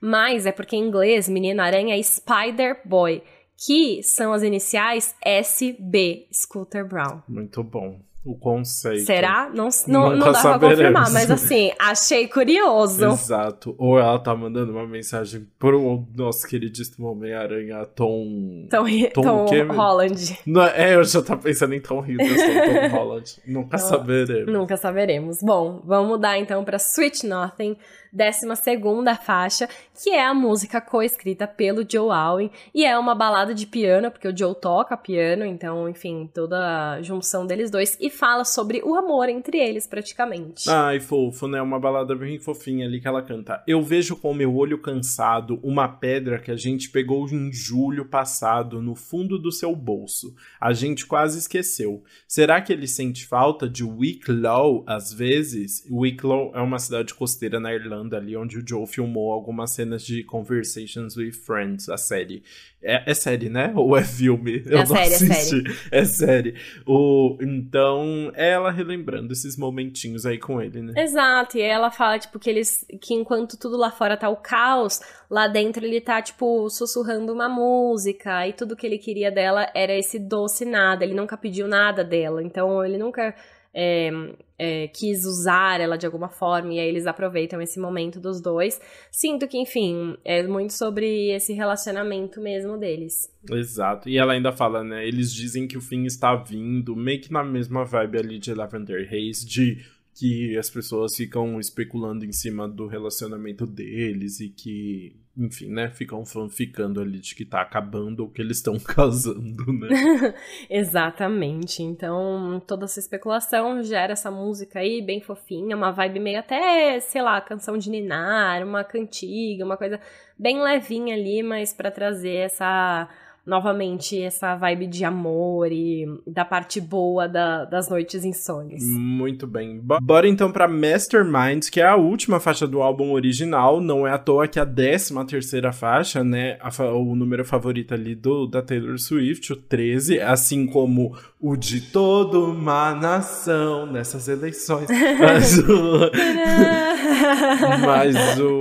Amo. Mastermind, então, vai basicamente fechar esse ciclo do Midnight com uma coisa bem com uma ideia bem louca ali, né, que, em que a Taylor começa a, falar sobre o relacionamento do Joe Alwyn, não como algo que aconteceu do destino ali, mas como se ela tivesse planejado muito bem como uma grande mastermind, essa grande qual, qual, é como é a tradução de mastermind? É essa mente é, brilhante. Mente. é é, é, não sei agora, tipo uma grande uma gênia, uma gênia, uma, uma gênia, uma gênia, uma gênia. Acho bom. E aí a letra vai simbolizar justamente isso, né? Ela fala: Era uma vez, os planetas e destinos e todas as estrelas se alinhando. Eu e você acabamos no mesmo lugar, na mesma hora. E é legal ela começar com isso porque em muitas músicas a Taylor já trouxe essa ideia de que, tipo, ela e o Joe era para acontecer. Então tem Invisible String, por exemplo, de, do folklore, que ela fala. É, desde o começo tinha essa corda invisível nos prendendo e a gente estava destinado a se encontrar. É, em eu acho que é Paper Rings, que ela, que ela fala. Não sei agora se é Paper Rings, agora eu tô confusa. Que ela fala: Eu odeio acidentes, mas ele, ele nos trouxe juntos. Tipo, um acidente fez a gente ficar junto. E. Enfim, ela sempre fala que foi ao acaso. E aí você fala, ok, acabou, o destino, tudo se alinhou, a gente ficou no mesmo lugar na mesma hora. Aí o que, que ela faz? Ela entra com o refrão que ela fala: E se eu te disser que nada disso foi acidental? E a primeira noite que eu te vi, nada ia me parar. E aí ela fala que ela planejou tudo. Gente, que surto, né? Achei essa música bem é. capricorniana. É muito bom, né? Porque ela ainda fala, né? Toda mulher inteligente teve que fazer dessa forma, porque a gente nasce para ser os peões em todo jogo de amantes. Então ela tá trazendo ali toda uma fic sobre esse relacionamento. É maravilhoso. Depois de ter acabado com o casamento do Scooter é. ela conseguiu planejar, tipo, o próprio romance. Exato. Também. É muito bom, né? Ela planejou tudo ali, ela contando né? Ela quer contar para ele agora que ela planejou. E eu senti uma vibe meio Blank Space, porque Blank Space ela ironiza muito o fato dela ser uma namoradora em série, que ela planeja uhum. os caras que ela vai ficar e tal. E aqui ela traz essa ideia de novo, porque ela fala: ninguém queria brincar comigo enquanto criança, então eu planejo como uma criminosa desde então, para fazer eles me amarem e para parecer sem esforço essa é a primeira vez que eu sinto vontade de confessar. E aí ela, enfim, tá contando para ele que ela planejou tudo. Eu adorei essa vibe também, assim, de tipo a criança bem surtada, assim, que conseguiu é, planejar tudo, assim, né? É legal porque é isso, fecha um, um ciclo ali de, de músicas que ela vai relembrando momentos da vida e nessa. nessa nessa ideia de conto de, vada, de conto de fadas, a gente tem um plot twist. Exatamente, ali. tem um plot twist aí. E essa é a música que encerra, né, a versão original do álbum. Então a gente chega no final com essa música de Taylor falando que planejou tudo, colocando um outro lado dela em jogo aí, esse lado que sabe tudo que vai acontecer e é uma planejadora em série. Mas a gente vai entrar agora nas músicas do 3AM, que eu até a gente até se perguntou, será que a gente coloca nesse álbum? E eu falei, vamos colocar assim, porque tem muita fofoca nessas músicas pra gente comentar. Então, o episódio vai ficar grande? Vai, mas vai valer a pena para você ficar por dentro de tudo que tá rolando nesse álbum. E vamos continuar. Bora começar então falando de The Great War, 14 faixa, primeira da, do 3AM, que fala basicamente sobre um período muito turbulento numa relação, que ela achou que o relacionamento não ia sobreviver. E aí ela decidiu, achou legal comparar isso à Primeira Guerra Mundial. ela, ela, de fato comparou uma guerra. Não acho que foi a Primeira Guerra Mundial, ela só falou que foi tipo uma grande guerra guerra. É, porque a Primeira Guerra é a The Great War, não é? ou não, fala for... Ah, não sei. Ah, ah não, é, inglês, é o World sei. War, né? Eu acho que chamam de World War, não The Great War. Né? tá tudo bem. É, mas enfim, ela só chamou de uma grande, grande guerra. É justamente falando sobre esse período turbulento na relação. E ela até brinca com é, referências de guerra, mas no relacionamento. Então ela diz: você fez alguns tratados de boa fé mas eu fechei as cortinas e eu bebi o veneno sozinha. Você disse que eu preciso confiar mais, mas diesel é desejo, você estava brincando com o fogo. Então, realmente ali ela conta, essa música ela fala de conflitos reais, assim, tretas, momentos que ela achou que realmente ia terminar o relacionamento. Exato, né? E ela ainda fala assim, né? Ela dá exemplos do que que eram essas tretas, né? Ela comenta: "Talvez seja o passado falando, gritando de uma cripta, me dizendo para te punir por coisas que que você nunca fez. E depois ela reflete: Eu jurei não brigar mais se a gente sobrevivesse à Grande Guerra. Então ela tá ali, tipo, muitas vezes essas coisas não são nem reais, assim, né? São mais uns surtos ali, né? Exato, são uns surtos. E eu senti que essa música é pro Joe, e aí agora a gente vai entrar em duas músicas que vai vir de uma teoria da minha cabeça, que eu acho que ela e o Joe, assim, ou eles realmente terminaram e depois voltaram, ou eles deram um tempo, ou eles quase terminaram. Eles passaram por um momento tenso num relacionamento aí. E essa música já é uma prova disso. E vai ter uma música que vai completar essa teoria, mas eu sinto que essa é uma música que é pro Joe Allen, ela não tá falando sobre outro relacionamento, porque ela cita é, diretamente em algum lugar no Haze, né, do Lavender Haze, que é do campo de lavandas, em algum lugar no campo eu senti que tinha sido traída. E aí ela fala que ele tava ali, tipo, ela, ela conta mais detalhes dessa briga que eles tiveram e ela termina falando: naquele momento eu jurei que a gente tinha acabado, que a gente, mas a gente quase acabou, a gente não acabou, enfim, eu achei. Ela fala sobre essas palavras. Mas o fato dela ter citado esse reis, esse campo que ela diz que é um lugar tão sagrado para essa relação, para mim, é, de, dá a entender que ela de fato teve esse momento muito tenso no relacionamento dela com o Joe Alwyn. Muito bom. É, só para só para deixar registrado aqui, porque a gente também é um duolingo, né? Reise não é campo, tá? É neva. Eu usei campo no começo do ah, episódio. eu nem procurei que era Reise, e eu só fui não, por você. É, é tipo neva, uma, uma coisa turbulenta ali. Então, essa neva de Tá coisa. bom, eu usei campo faz aquela sentido. hora porque eu quis. Mas- é só para as pessoas não saírem usando Reise por aí achando que estão Tipo falando campo. Então, uma névoa de lavanda, uma coisa assim, nes- nesse, nessa névoa que ela se perdeu, sentiu que tinha sido traída, mas pode ser uma coisa boa. Enfim, que bom que você trouxe a verdadeira tradução. Exato. A Taylor usa umas palavras muito difíceis nos álbuns, ela é muito poética, né? E ela coloca umas palavras que, cara, eu nunca ouvi na vida. Ao tanto de palavra que eu tive que colocar no tradutor pra saber como traduzir pra esse álbum, sério, muito bom. Mas é que ela adora essas palavras, tipo, vitorianas, assim, né? Essas palavras É. super antigas. Igual Bejeweled. Ninguém usa Bejeweled, Bejeweled. o, por isso eu julgo. Mas já que a gente tá na fofoca de relacionamento, vamos pra próxima que meio que continua a história, né? Que é Bigger Than the Whole Sky, que fala sobre um relacionamento que acabou e que ela se pergunta o que poderia ter acontecido ali de uma forma mais triste, mais lente, mais, mais lentinha, mais reflexiva, né? Exato. E, cara, essa foi a música que eu tive um insight aqui que eu não tinha visto ninguém comentando ainda, mas que agora eu não consigo ver essa música de outra forma. Ai, meu Deus. Hum. Fala a letra dessa música e eu, e eu vou contar depois a minha reflexão. Tá, ela fala assim: Adeus, você foi maior que todo o céu. Você foi mais do que um curto período. Eu tenho muito pra enfraquecer. Eu tenho muito o que viver sem. Eu nunca vou conhecer o que poderia ter sido, o que teria sido, o que deveria ter sido. É que pra mim essa parte é muito importante, porque o momento em que ela fala assim, eu tenho muito o que viver sem, eu nunca vou conhecer o que poderia ter sido, o que teria sido, o que deveria ter sido você, Hum. Pra mim ela só tá falando de uma coisa, parece que ela sofreu um aborto. Ai, será? Cara, eu senti muito, muito nessa música. Porque assim, eu não consigo ver como um, um relacionamento amoroso. É uma música muito triste. É uma música que ela tá falando: Adeus, você foi maior que todo o céu. E ela ainda fala: Você foi mais do que um curto período. Porque foi provavelmente, tipo, realmente, é, é aquele aborto que espontâneo que acontece com menos de três meses de gestação, né?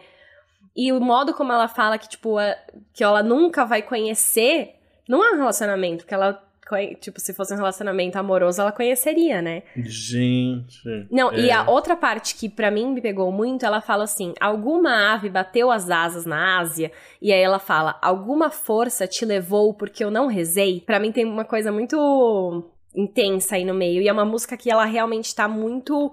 é, triste ali, sabe? Sentindo as, a- as coisas de forma muito intensa. Tem um outro trecho até que ela fala que, tipo, tá em lágrimas, sabe? Chorando realmente. Enfim, toda que ela sente, né, o gosto do sal escorrendo pelo rosto dela e tudo mais.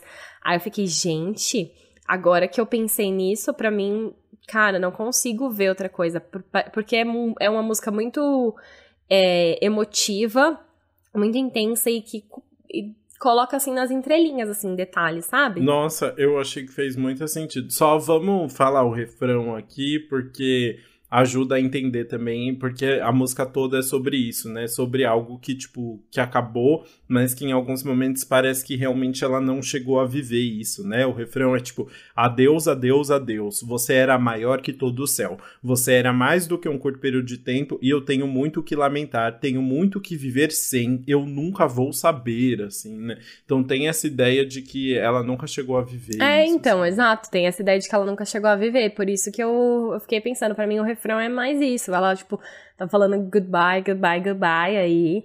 E aí eu fiquei pensando, pra mim fez muito sentido. Eu, eu acho que ela nunca vai falar diretamente sobre o assunto. Talvez um dia fale, se ela for, for trazer alguma coisa em relação à conscientização. Mas faz todo sentido. E ainda pode até ser, aí agora indo pra fanfic e pra teorias, algo que desgasta muito uma relação, né? E ela colocar essa música e as músicas que ela fala dos desgastes do relacionamento dela nas sete juntas, assim, é, pode ter sido até uma coisa tudo junto no meio. Sim, possibilidades. Ela pode estar falando só muito profundamente de um do término de um relacionamento também, né? Mas Sim, sim. é possível. Eu gostei da sua da sua teoria. É, essa foi uma teoria que eu tive, que eu vi Aí quando eu falei para os meus Swift amigos, eles viraram e falaram: Meu Deus, me identifiquei. E aí eu falei, não me identifiquei, né? Mas eu, nossa, tipo, não Sim, tinha pensado tipo... sobre isso, mas agora que você falou também concordo. Amiga, então, eu acho fica aí essa reflexão. Você vai ser, vai ter que postar lá no Genius a sua teoria. quem sabe, quem sabe. Deixa eu produzir meus conteúdos primeiro para ser pioneira. É isso. Mas o que, ai, boa, tem que fazer esse tipo o, você sabe o que é louco? É depois de Bigger Than the Whole Sky, que tem toda essa essa dramaticidade, a gente vai para uma música super levinha né? É. Total, muito diferente, né? Exato, a gente vai para Paris, que é um popzinho chiclete ali, divertido, que ela tá falando sobre um relacionamento que você tá tão consumida por isso que esquece o resto do mundo. Então ela basicamente assim, tá só em Paris curtindo, né? Tá só em Paris curtindo, exato. Ela fala: "Eu estou tão apaixonada que posso parar de respirar. Desenhei um mapa no teto do seu quarto. Não, eu não vi as notícias, porque a gente estava em outro lugar, como se a gente estivesse em Paris." É muito divertida, ela canta ali muito gostosa sozinha, uma música leve, sobre não se preocupar com as coisas, aproveitar o momento do relacionamento e tudo mais. Só digo uma coisa, com quem que a Taylor Swift foi para Paris? Ah, você vai falar quem? Carly Kloss. Carly ah, Kloss. Não. Eu não, não acredito que eu te contei essa teoria. Você era uma pessoa melhor sem saber. só lembrando, só rolou essa viagem com muitas fotos, então fica aí. Ela...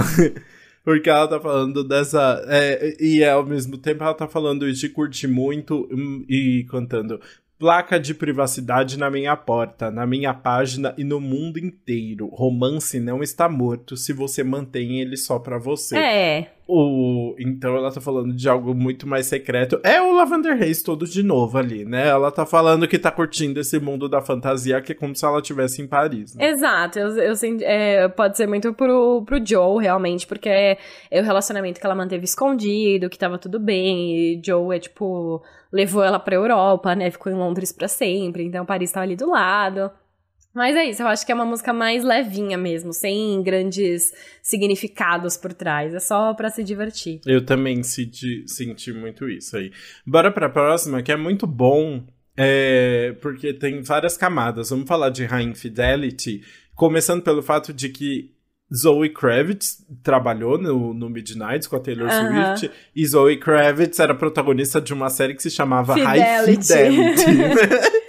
Eu achei. que era sobre música. Então agora ela fez a versão High Infidelity. Nossa, eu achei muito bom, porque, tipo, eu já sabia, quando a Taylor anunciou a sete faixas bônus, a gente já sabia da Zoe Kravitz, né? Uhum. E eu falei, meu Deus, então a Zoe Kravitz participou dessa música e essa música vai, vai ter alguma relação aí. mas não, essa música na verdade tá, sei lá, talvez ela tenha inspirado a Taylor o nome da série, mas é sobre um assunto completamente diferente e tem uma grande fofoca. Ai, meu Deus, eu amo, né? Vamos começar aqui com, falando um pouquinho da letra, porque é muito boa. Ela fala: Alta infidelidade, coloque suas músicas e se arrependa de mim. Eu entortei demais a verdade nesta noite. Eu estava dançando ao redor dela. E, assim, foi uma das músicas que eu acho que foi mais comentada aí sobre a, as, as referências mais diretas ao relacionamento de, de Taylor Swift com Calvin Harris, né? É, pois é, porque assim, essa música para mim, é ela admitindo que traiu Calvin Harris aí na época do Tom Hiddleston, que é algo que as pessoas sempre se perguntaram por conta da, da sequência muito rápida ali. E para mim parece uma sequência de Bejeweled, né? Porque em Bejeweled ela falando que ele não valoriza ela, então ela vai sair. E aí aqui é ela falando que, enfim, ela tava dançando e aí aconteceu. E ela deixa muito claro quando ela se pergunta, né? Eu realmente tenho que fazer um mapa das constelações nos olhos dele? E aí depois ela fala: Eu realmente preciso te contar como ele me trouxe de volta à vida. Então, assim, depois dessa, desse questionamento, eu acho que não dá nem pra negar, né? Que ela tá falando que realmente encontrou outra pessoa e ele ficou pra trás. Exato. E ela deixa umas referências meio óbvias ali ao Calvin Harris, né? Tem uma parte que ela fala: Você realmente quer saber onde eu estava no dia 29 de abril? E 29 de abril de 2016 foi quando o Calvin Harris lançou This Is What You, This Is What you Came For, que tem composição da Taylor, é isso, é, né? É, exato. A Taylor ajudou a escrever sobre um pseudônimo. E, e assim, essa música, tipo, eles escreveram junto. Ela escreveu para ele, ele lançou. Aí eu imagino que, tipo, ele de, devia querer que ela estivesse lá com ele, né, pro lançamento. E ele não sabia onde ela tava. E ela, você realmente quer saber onde eu tava nesse dia? E esse dia foi exatamente três dias antes do Met Gala. Ah, foi logo em seguida. Uhum. Exato. Pois é, menino. Então, assim, a fofoca pra mim tá feita. E aí, depois ela até assume, né, um pouco da culpa. Ela fala que traiu e ela fala outro, outra parte que eu acho que tem tudo a ver com essa relação com o Calvin também, porque as pessoas sempre comentavam, tipo, eles tiveram um relacionamento super longo. E ele não ganhou músicas para ele, assim. Quando eles tiveram um relacionamento super longo, e quando o Reputation veio, que foi logo depois da relação, ela já tava falando sobre o relacionamento dela com o Joe Allen. é então, verdade. O Calvin não ganhou músicas. E ele, e tem toda, e tem toda aquela história de que da da música que ela fala When I walked up to the podium, I think I, that I forgot to say your name, que é tipo quando ela ganhou um prêmio numa premiação que ele tava, ela não agradeceu ele. E eu acho que virou um motivo ali de de treta no relacionamento, inclusive ela relembra ali. Então ele foi uma pessoa muito esquecida no, no relação assim. E nessa música ela fala você sabe que há várias formas diferentes de matar alguém que você ama. O jeito mais lento é nunca amá-lo o suficiente. Eu achei uma coisa muito poética aí, mas que eu acho que resume bem esse relacionamento dela com o Calvin Harris. Total, eu gostei muito desse verso também. É bem marcante ali, né? Daqueles que ela dá. Ela sai por cima, né? Mesmo tendo, tendo feito bosta, ela sai por cima, né? Pois é, e ela acaba a música falando: Eu não sabia que você estava contando, mas você estava contando. Então ele estava, tipo, atento a tudo. Ela não imaginava isso, ela imaginava que, ele não, que ela não estava na prioridade dele, nem, né? Se a gente for assumir que Bejeweled também é para ele. Uhum. Mas no final ele estava prestando atenção. E aí, filha, acabou. This is what you came for, né? Como já cantaria a Rihanna. pois é, muito bom. Bom, seguimos então para a 18 faixa, que é Glitch. E olha só que engraçado, vamos começar por o easter egg. No ano passado, em 2021, a Taylor postou um TikTok divulgando que ela tinha lançado a Taylor's version, version de Widest Dreams, que Widest Dreams é uma faixa do 1989 que ainda não foi lançado, Taylor's Version, mas a Taylor lançou essa música pra trilha sonora de um filme. E aí, nesse vídeo que ela, tipo, tava. E ela tava aproveitando a trend no TikTok também, porque o Wide Dreams virou uma super trend, tava bombando muito, e ela falou: não, eu tenho que lançar logo o Taylor's uhum. Version, senão eu vou ficar dando streaming pro Scooter Brown, ninguém quer isso. então lá. E aí ela lançou a música do trend de Wide Dreams no, no TikTok, e o vídeo tinha um glitch. Tipo, ele fazia aquele, aquele efeito, né? Tipo, de interferência. Uhum. E as pessoas, cara, que que é esse glitch? O que que as, as pessoas bateram tanto na tela? Não, não, nunca aconteceu nada. E agora ela foi lá e fez uma música chamada Glitch. Muito bom. É bonitinho, né? E é, é, legal, assim, como o glitch se, se transforma, que o significado que o glitch ganha nessa música, né? Ela canta: A gente deveria ser apenas amigos. Acho que houve um erro. Cinco segundos depois, eu estou me afivelando a você como um ponto. Então é aquele pequeno errinho, assim, de menina escorregou, já tá pegando boy. Ah, né? já era. Pois é. Ah, eu achei que a gente ia só... Não, na verdade não. Então é, ela vai falar sobre essa relação que evoluiu para um amor muito rápido. E ela tá falando novamente do Joe Alwyn, porque aí aqui ela bem direta, ela fala: "Eu deveria cansar de você, mas faz 2190 dias do nosso amor, o sistema está quebrando. 2190 dias são exatamente seis anos, que é o tempo que ela tá com o Joe. É, ai, perfeito isso, né? Adoro quem conta, quem, quem botou ali no Google para ver quantos dias tinha. Quantos dias dava, exato, muito bom.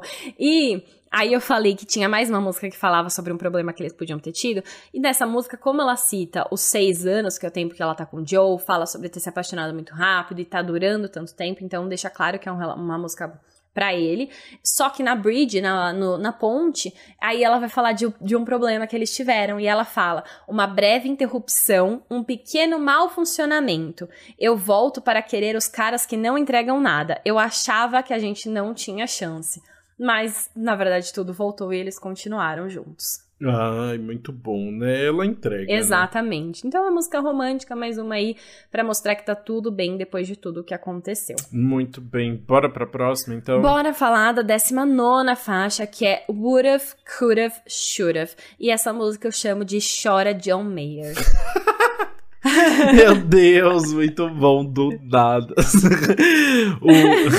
Mas por que chora John Mayer? Tem, tem referências? Ah, tem, tem muita referência. Essa música é com certeza pra ele. Gente, ela guardou todas as grandes fofocas pra, pra versão das três da, três da manhã, o horário que ela solta as fofocas tudo, né? Já bebeu Por muito. isso que eu falei que a gente precisava falar sobre essas, porque realmente, assim, tem muita coisa. A Taylor tem Dear John, né, que é, tipo, a óbvia pra ele. Em Dear John, ela fala... Don't you think 19's too young to be played by? Que é tipo, você não acha que 19 anos é muito jovem para ser para fazer parte dos seus joguinhos? Porque na época que ela namorava com o John Mayer, ela tinha 19 anos, ele tinha 31. Então tinha uma grande diferença de idade ali. E ela ficou super apaixonada por ele. E ele, tipo, largou dela, assim. Tipo, assumiu que ela era só criança e largou. E a Taylor sofreu muito com isso. E, e aí, nessa música, ela volta a mencionar os 19 anos. Então, assim, não tem... e, e ela volta a mencionar os 19 anos na 19 faixa. Muito bom. Ela tinha 19 e ele tinha 31? É. Nossa, é 12 anos também, igual igual a diferença de Demi Lovato e Wilder Valderrama. Muito bom, né? Não, e olha, olha que doideira, tá? Porque ela fala... É, deixa eu achar o que eu anotei aqui, que ela fala que não teria dançado com o diabo. Ah, isso aí, ó. Eu teria continuado de joelhos e com certeza nunca teria dançado com o diabo aos 19. E a verdade honesta de Deus é que a dor era o paraíso. E agora que eu cresci, eu tenho medo de fantasmas, as memórias parecem armas.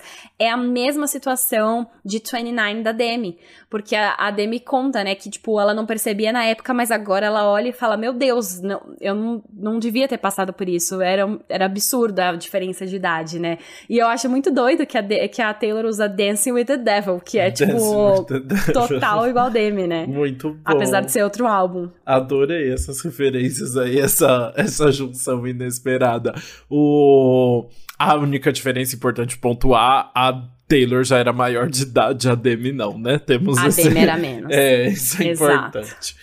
É, mas eu amei. Gente, eu não sabia que tinha tanta fofoca escondida nessa música. Eu não tinha ligado muito pra ela, não. É, então tem. E é pro. E eu achei muito engraçado, né? Porque tem todo aquela, aquele negócio das regravações que, tipo, quem vai sofrer com a próxima re regravação, né? Então veio o Fearless, o Joe Jonas tirou sarro, que era, tipo que ele tava ouvindo as músicas sobre ele. Aí veio o Red, veio vários memes em relação ao Jake Gyllenhaal, que todo ia voltar à tona. Sim. E aí as pessoas estavam agora, tá, o próximo vai ser Speak Now ou 1989? Então quem, quem vai sofrer, o John Mayer ou o Harry, Styles? Harry Styles? E aí, então e aí eles acharam, ah, então a, a Taylor vai lançar música inédita, por enquanto a gente tá tranquilo. Mas não, Taylor fez o John Mayer chorar no Midnights também. Agora ele vai sofrer de novo novo com a regravação do Speak Now quando for lançada.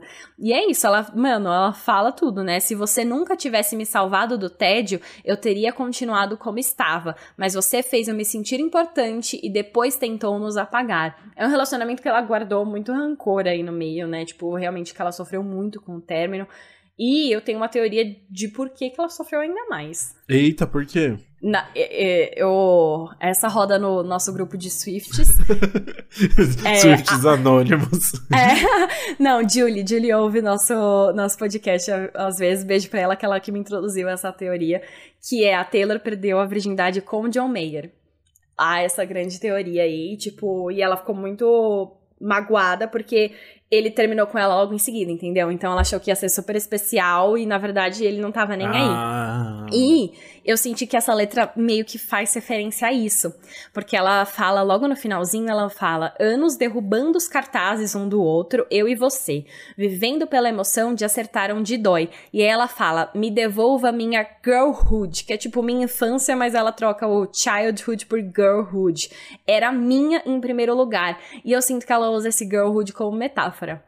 Porque, tipo, me devolva a minha. É, é, ela, ela sempre fala do relacionamento dela com o John Mayer como se ela tivesse perdido a juventude dela por ter namorado com um cara mais velho, né? Por ter, enfim, logo no final da, do, da adolescência e tudo mais. E aí eu sinto que foi que ela também, enfim, essa transformação veio por ter perdido a virgindade com ele também. Mas aí, enfim, é, é especulação muito pessoal, né? Mas. Nossa, faz todo sentido. Trouxe. Não, mas é porque esse, esse uso de girlhood ali, né? Dessa ideia, dessa juventude é, feminina, assim, né? O é. ele ter tirado isso dela, assim, realmente parece muito. É uma ótima teoria. Exato. Então, eu, eu achei, aí eu acho que ela ainda mencionando aqui nessa música, né? Talvez seja isso. Lógico que aí essa é uma parte que a gente nunca vai confirmar, mas achei interessante. E temos música do John Mayer por aqui. Muito bem. Bora então para a faixa final, a vigésima faixa, que é Dear Reader, uma música em que a Taylor vai dar ali uma. passar uma mensagenzinha pros fãs, né? Então, tipo, Dear Reader é tipo querido leitor, assim, como se ela tivesse de fato agora é. terminando. Na verdade, tipo, dando uma mensagem que seria meio inicial, assim, né? Mas junta ainda mais essa ideia de ser um livro ali, né, que ela tá contando. Exato, e eu acho que é muito engraçado porque ela, novamente, tipo, pode ser ela dando vários conselhos, mas ela se coloca de novo no lugar das inseguranças e ela pede várias vezes para as pessoas não aceitarem conselhos dela. Por favor, não me coloquem no pedestal, não me ouçam, não sei o quê. Então, em um determinado momento, ela fala: nunca aceite conselhos de alguém que está desmoronando. E eu acho que ela se coloca meio que nesse lugar de que tá surtando, né? e ela fala de novo: você não aceitaria a minha palavra se soubesse quem está falando. Muito bom. o... Mas ao mesmo tempo ela dá conselhos bons, vai. É, vai. Ela fala: querido leitor, ceda quando você puder. Saia de perto quando você precisar. Você não precisa responder apenas porque perguntaram. Então ela dá bons conselhos, sim, mas ela, ao mesmo tempo que ela dá esses bons conselhos, tipo, que ela aprendeu ao longo da vida, ela fica, tá, mas talvez eu não seja essa pessoa, né? Ela ainda manda depois. Você deveria encontrar outra luz guia, mas eu brilho tão forte. Fazendo uma referência ao, à estrela 13 que vai nos guiar no, no segundo assim turno. Nossa, Ai, genial. É porque Taylor Swift 13, né? Pelo amor de Deus.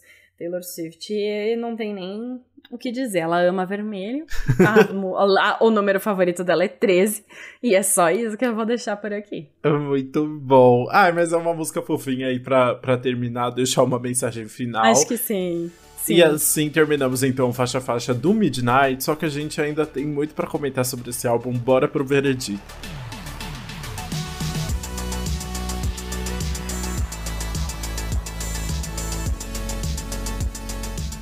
Vamos começar então com a música que a gente vai pular. E eu vou começar porque eu não tenho nem dúvida da música que eu vou pular. Eu, ouvi pela primeira. Eu acho que a gente é vai junto. É, eu acho que vai ser a mesma. É, é ah, exatamente. Ah, essa música pra mim foi muito. Passou muito levinha. E é muito engraçado. Eu, eu vi gente colocando Labyrinth em primeiro lugar, assim. Teve gente que gostou muito. Eu acho que é uma música que ame ou odeia. Se a música bateu com você, bateu com você. Se não bateu, filho, você vai pular eternamente. Pra mim, realmente. Nossa. Passa. Não é nem que ela passa batida, ela realmente incomoda. Eu pularia mesmo porque ela é muito. Ela dá uma destoada porque ela baixa muito o tom do disco.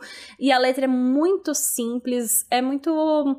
Não tem um grande aprofundamento, sabe? É, é, ela é simples, rasa e passa aí. Tem um efeito no final que dá uma voz grossa para ela que eu acho que nem combina. A única coisa que eu realmente gosto de Labyrinth é o comecinho que dá pra ouvir a voz dela e do Jack Antonoff no fundo é, mostrando como eles queriam que a música soasse. De resto, assim, eu vou aprender a decorar, né? Mas depois eu vou pular para sempre. Muito bom, eu acho justo. Também é o mesmo motivo, assim. Achei meio sem graça, não me chamou muita atenção. E. Ai, achei meio repetitiva mesmo cansativo. Mas eu achei a ideia legal até. Da, né, a mensagem. Eu acho que complementa bem, assim, o álbum. Traz uma mensagem que ela não tinha trazido no álbum, né? Mas. Uh, meio né. Hum, é isso. Bom, vamos falar agora que é da música que a gente vai deixar no repeat. E para mim. Ah, eu vou deixar todas, várias, eu ainda tenho certeza. Não, eu tenho certeza, assim, uma coisa que acontece muito com a Taylor, que eu já falei em outros episódios, é que, tipo, a primeira música que eu mais gosto não é a que eu vou mais gostar depois do final. Depois eu acho outra que uhum. eu me identifico mais e vira minha favorita. Mas nessas primeiras ouvidas, a minha favorita é Vigilante Shit. A música da vingança, uhum. Vibes Reputation. Ela entrega fofoca, ela entrega a melodia diferente, ela entrega ter composto tudo sozinha, a voz, né, meio sensual e numa batida muito gostosa. É, traz até umas vibes meio Billie Eilish nessa música, eu sinto algumas. Então, eu acho muito gostosa essa, essa. Acho que dá uma quebrada muito boa no álbum aí, dá uma animada que, enfim, é muito boa. Eu gosto também, eu só acho muito Reputation. Assim, eu acho que é demais, mas eu curti também. A minha favorita. Ah, tem várias, mas a que eu vou botar no repeat agora. Ai, tem duas que eu quero muito botar. Bota as duas, bota as duas. Tá não, tá não bem. vou botar, não. Não, eu vou, eu vou escolher. É porque assim, eu gosto, eu quero aqui, assim, fica no meu ouvidinho, que eu gosto de ouvir, que me dá um prazerzinho, é Question. Eu acho super tá. divertido. Mas a que vai ficar no meu repeat de verdade é Snow on the Beach, por enquanto. Eu quero Tudo muito bem. ouvir, porque na verdade eu quero muito ouvir mais, sabe? Achei uhum. uma música que traz uma sonoridade muito diferente das músicas da Taylor, assim, tem uma coisinha divertida. Eu não sou fã da, de músicas de Natal, mas eu achei diferente, assim, inusitado ali, e que eu quero encontrar a voz da Lana Del Rey, então eu vou ouvir várias vezes até eu encontrar. É isso, genial. É isso. Vamos fazer. Vou. Chegou a hora da gente comentar sobre o álbum no geral. Eu vou começar porque você, com certeza, assim. Eu vou até embora quando você começar a falar, porque vai... você vai ter muitos comentários. Ah, eu, vou, eu, vou, tentar ser sucinta, porque as pessoas não aguentam mais ouvir a gente falar hoje. É verdade. Olha o tamanho desse episódio. É, eu só tenho um comentário para falar sobre o álbum. Eu acho um álbum muito com cara de Taylor Swift mesmo. Assim, é, tinham várias teorias do que, que ela ia fazer, se ela ia pro rock e tal, né? É um álbum que tá muito dentro do pop que ela fez. Eu acho que tem muitas referências do Lover aí, né? É ela vai às vezes um pouquinho pro folk, um pouquinho pro country, é, mas tá muito dentro do, do que ela já faz, assim, é, com umas batidas diferentes. Acho super divertido o que ela criou. O que eu acho mais legal é, e, e falando de composição, que a gente sabe que é uma parte muito importante para Taylor Swift, é que ela tá cada vez conseguindo se distanciar mais, assim, das músicas, apesar de trazer várias referências sobre a vida dela e a gente comentar sobre elas. Tem músicas aqui que eu tenho certeza que, assim, ela pode só realmente ter criado a história que ela quiser, assim, sabe? Essa, essa história do Scooter Brown pode ser zero verdade, assim, né? Pode, ela pode ter criado tudo na cabeça dela, ou mesmo questões de relacionamento, assim, né? Mas é, ela já chegou num nível de autonomia e de segurança que ela não se preocupa com o, com o que aquilo pode gerar, assim, né? O que, que as pessoas vão se, se, vai gerar fofoca ou não, assim que seja, mas ela se diverte muito criando, isso fica muito óbvio, e ao mesmo tempo ela tem uma capacidade criativa muito grande, assim. Então é realmente um grande conto de fadas para mim, esse começando pelo Midnight, fica muito marcado ali a ideia do, da meia-noite, da Cinderela. A gente já viu que na no álbum visual vão ter várias referências aí bem de conto de fadas mesmo, né? E ela cria essa essa grande história assim, assim, essas várias referências sobre ela mesmo, de uma forma muito divertida e, e verdadeira, assim. Então isso eu acho muito gostoso, sabe? Além de, de, de serem letras muito bonitas, elas são viajam bastante, saem de um, de um, lugar de segurança, sabe? Ela fala sobre o que ela quiser ali e não se preocupa muito. Eu acho uma delícia quem não se leva a sério, assim, e consegue criar essas composições. Justíssimo, eu concordo com você. Eu acho que é isso. Ela chegou nesse ponto que ela não, não precisa mais se abrir tanto, ela escolhe o que ela quer falar, mas eu acho que ela ainda assim, ela, ela consegue entregar bastante, sabe? Que a gente consegue conversar e especular sobre as letras. E eu acho que ela pensou muito bem o conceito desse álbum. Eu vi muita gente falando, nossa, mas eu tava esperando uma coisa mais dark, uma coisa mais é, bad e tal. E eu acho que é, você precisa ouvir muitas vezes, porque apesar das batidas e da, da produção às vezes nem sempre ser tão para baixo, as letras trazem toda essa angústia ou às vezes as felicidades e as euforias da meia-noite, sabe? Então é um álbum muito bem pensadinho ali no meio. Quando você ainda presta mais atenção nas letras, eu acho que isso fica muito evidente. E falando sobre a produção, é, eu acho que a Taylor conseguiu misturar coisas, enfim, ela queria focar no pop agora, ela conseguiu misturar elementos dos álbuns anteriores do pop que deram certo. A gente vê coisas do 1989, tem referência do Reputation, tem referência do Lover, mas ela consegue trazer tudo isso de uma forma mais madura e também sem medo de experimentar coisas novas, tipo os efeitos que ela traz em Midnight Rain ali, que faz uma, um efeito totalmente diferente, é, o que ela coloca até em Vigilante Shit ali no meio, em Karma, que ela brinca com isso, Mastermind, enfim, ela brinca muito com esses efeitos, com essas sonoridades. Ela consegue inovar, mesmo entregando uma coisa que tem referências do que a gente viu antes, que eu acho muito legal. É, enfim, todo o conceito é muito bom, a gente consegue realmente entrar na cabeça dela. Eu gosto muito de poder ouvir, criar, te criar teorias, é, ouvir de novo, descobrir coisas que você não tinha percebido antes, e ela consegue sempre fazer isso. Então, para mim, mais um álbum que é, tá incrível, que eu vou continuar ouvindo, e que para mim, assim, como grande fã de pop, é até mais fácil de gostar de primeira do que foi com o Folklore Evermore. Para mim, assim, eu amo Folklore Evermore hoje em dia, mas quando você ouve pela primeira vez, depois de tudo que você já ouviu de Taylor Swift, é uma grande surpresa. E agora ela volta para aquele pop que, tipo, qualquer pessoa que vai ouvir é fácil de gostar, sabe? Então, eu acho muito gostoso e fiquei muito feliz com o resultado. Ai, muito bom. Assim terminamos então os comentários sobre Midnights, o décimo álbum de estúdio de Taylor Swift, com muitas fofocas, muitos comentários, muitas sonoridades, muitos compositores, muitos tudos. E chegou a hora então da gente ir pro nosso queridíssimo quadro anti-single do Que Mal Acompanhado. Tudo.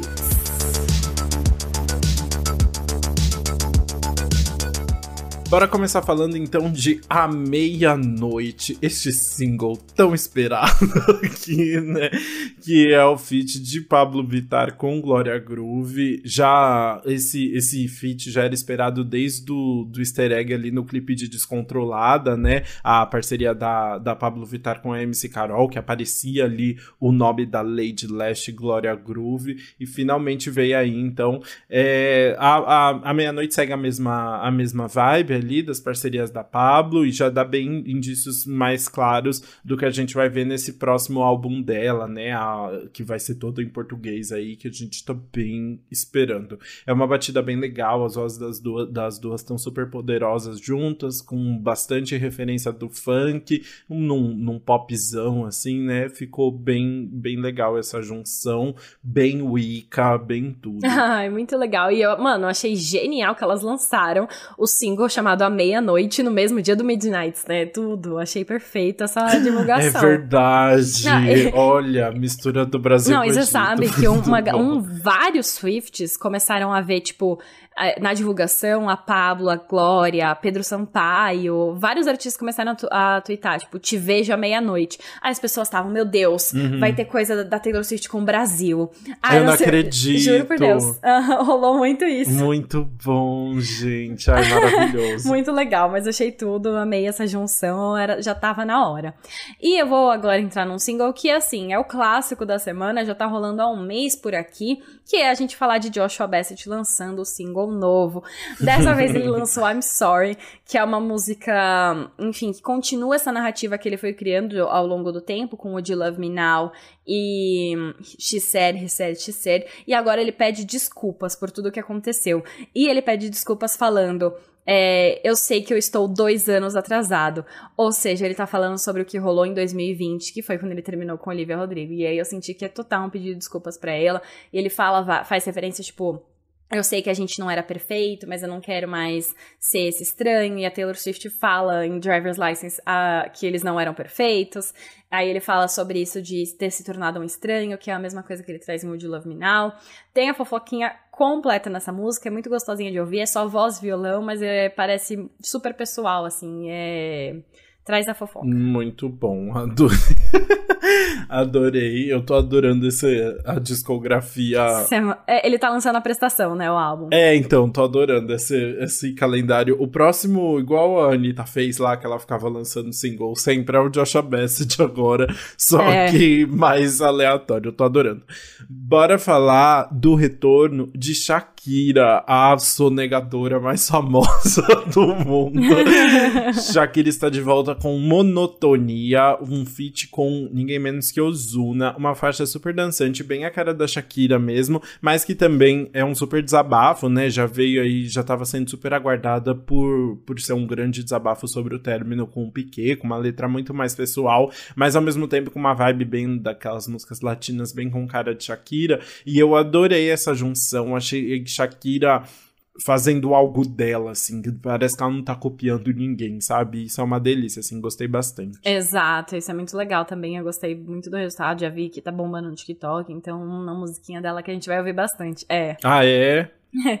Ai, que bom. Bom, a gente também teve vários álbuns essa semana, mas eu sinto que a gente vai ainda se aprofundar mais neles no futuro. Então agora vamos comentar sobre o single final aqui, que é Let It Die, da Ellie Goulding. Esse é um single que vem depois do outro que ela lançou, que é All By Myself. Os dois fazem parte do novo trabalho dela, que é Higher Than Heaven, um álbum que deve ser lançado em fevereiro de 2020. E esse é um pop, pessoal, sobre superações, assim. Tem aquela vibe clássica da Ellie Goulding, da voz mais... É, sussurrada e puxada, assim, com, os, com as notas altas ali no meio que ela consegue alcançar. Ganhou um clipe também todo conceitual, que mistura, fala sobre obras de arte, que tem bastante dança e encenações. Então, acho que é, o, é bem legal, assim, pra gente ouvir e já aquecer pro álbum. Ah, eu adorei, muito bom. Bom, assim terminamos então os comentários de mais um episódio do Antes Pop do que Nunca. Muito obrigado para quem ouviu até aqui e bora continuar conversando nas redes sociais. A gente é arroba Antes Pop do que Nunca no Instagram e no TikTok e Antes Pop Podcast no Twitter. É isso, compartilha esse episódio nos seus stories se você gostou. Comenta tudo com a gente sobre as teorias, se você tem outra teoria, se você concorda com a gente disso, se você não concorda. Tem muita coisa pra gente comentar sobre Taylor Swift. Espero que vocês tenham. Se você alcançou até o final desse episódio, assim, você é um guerreiro muito obrigada por ter acompanhado a gente até aqui e a gente se vê na próxima terça-feira. É isso, até lá. Beijos. Beijos.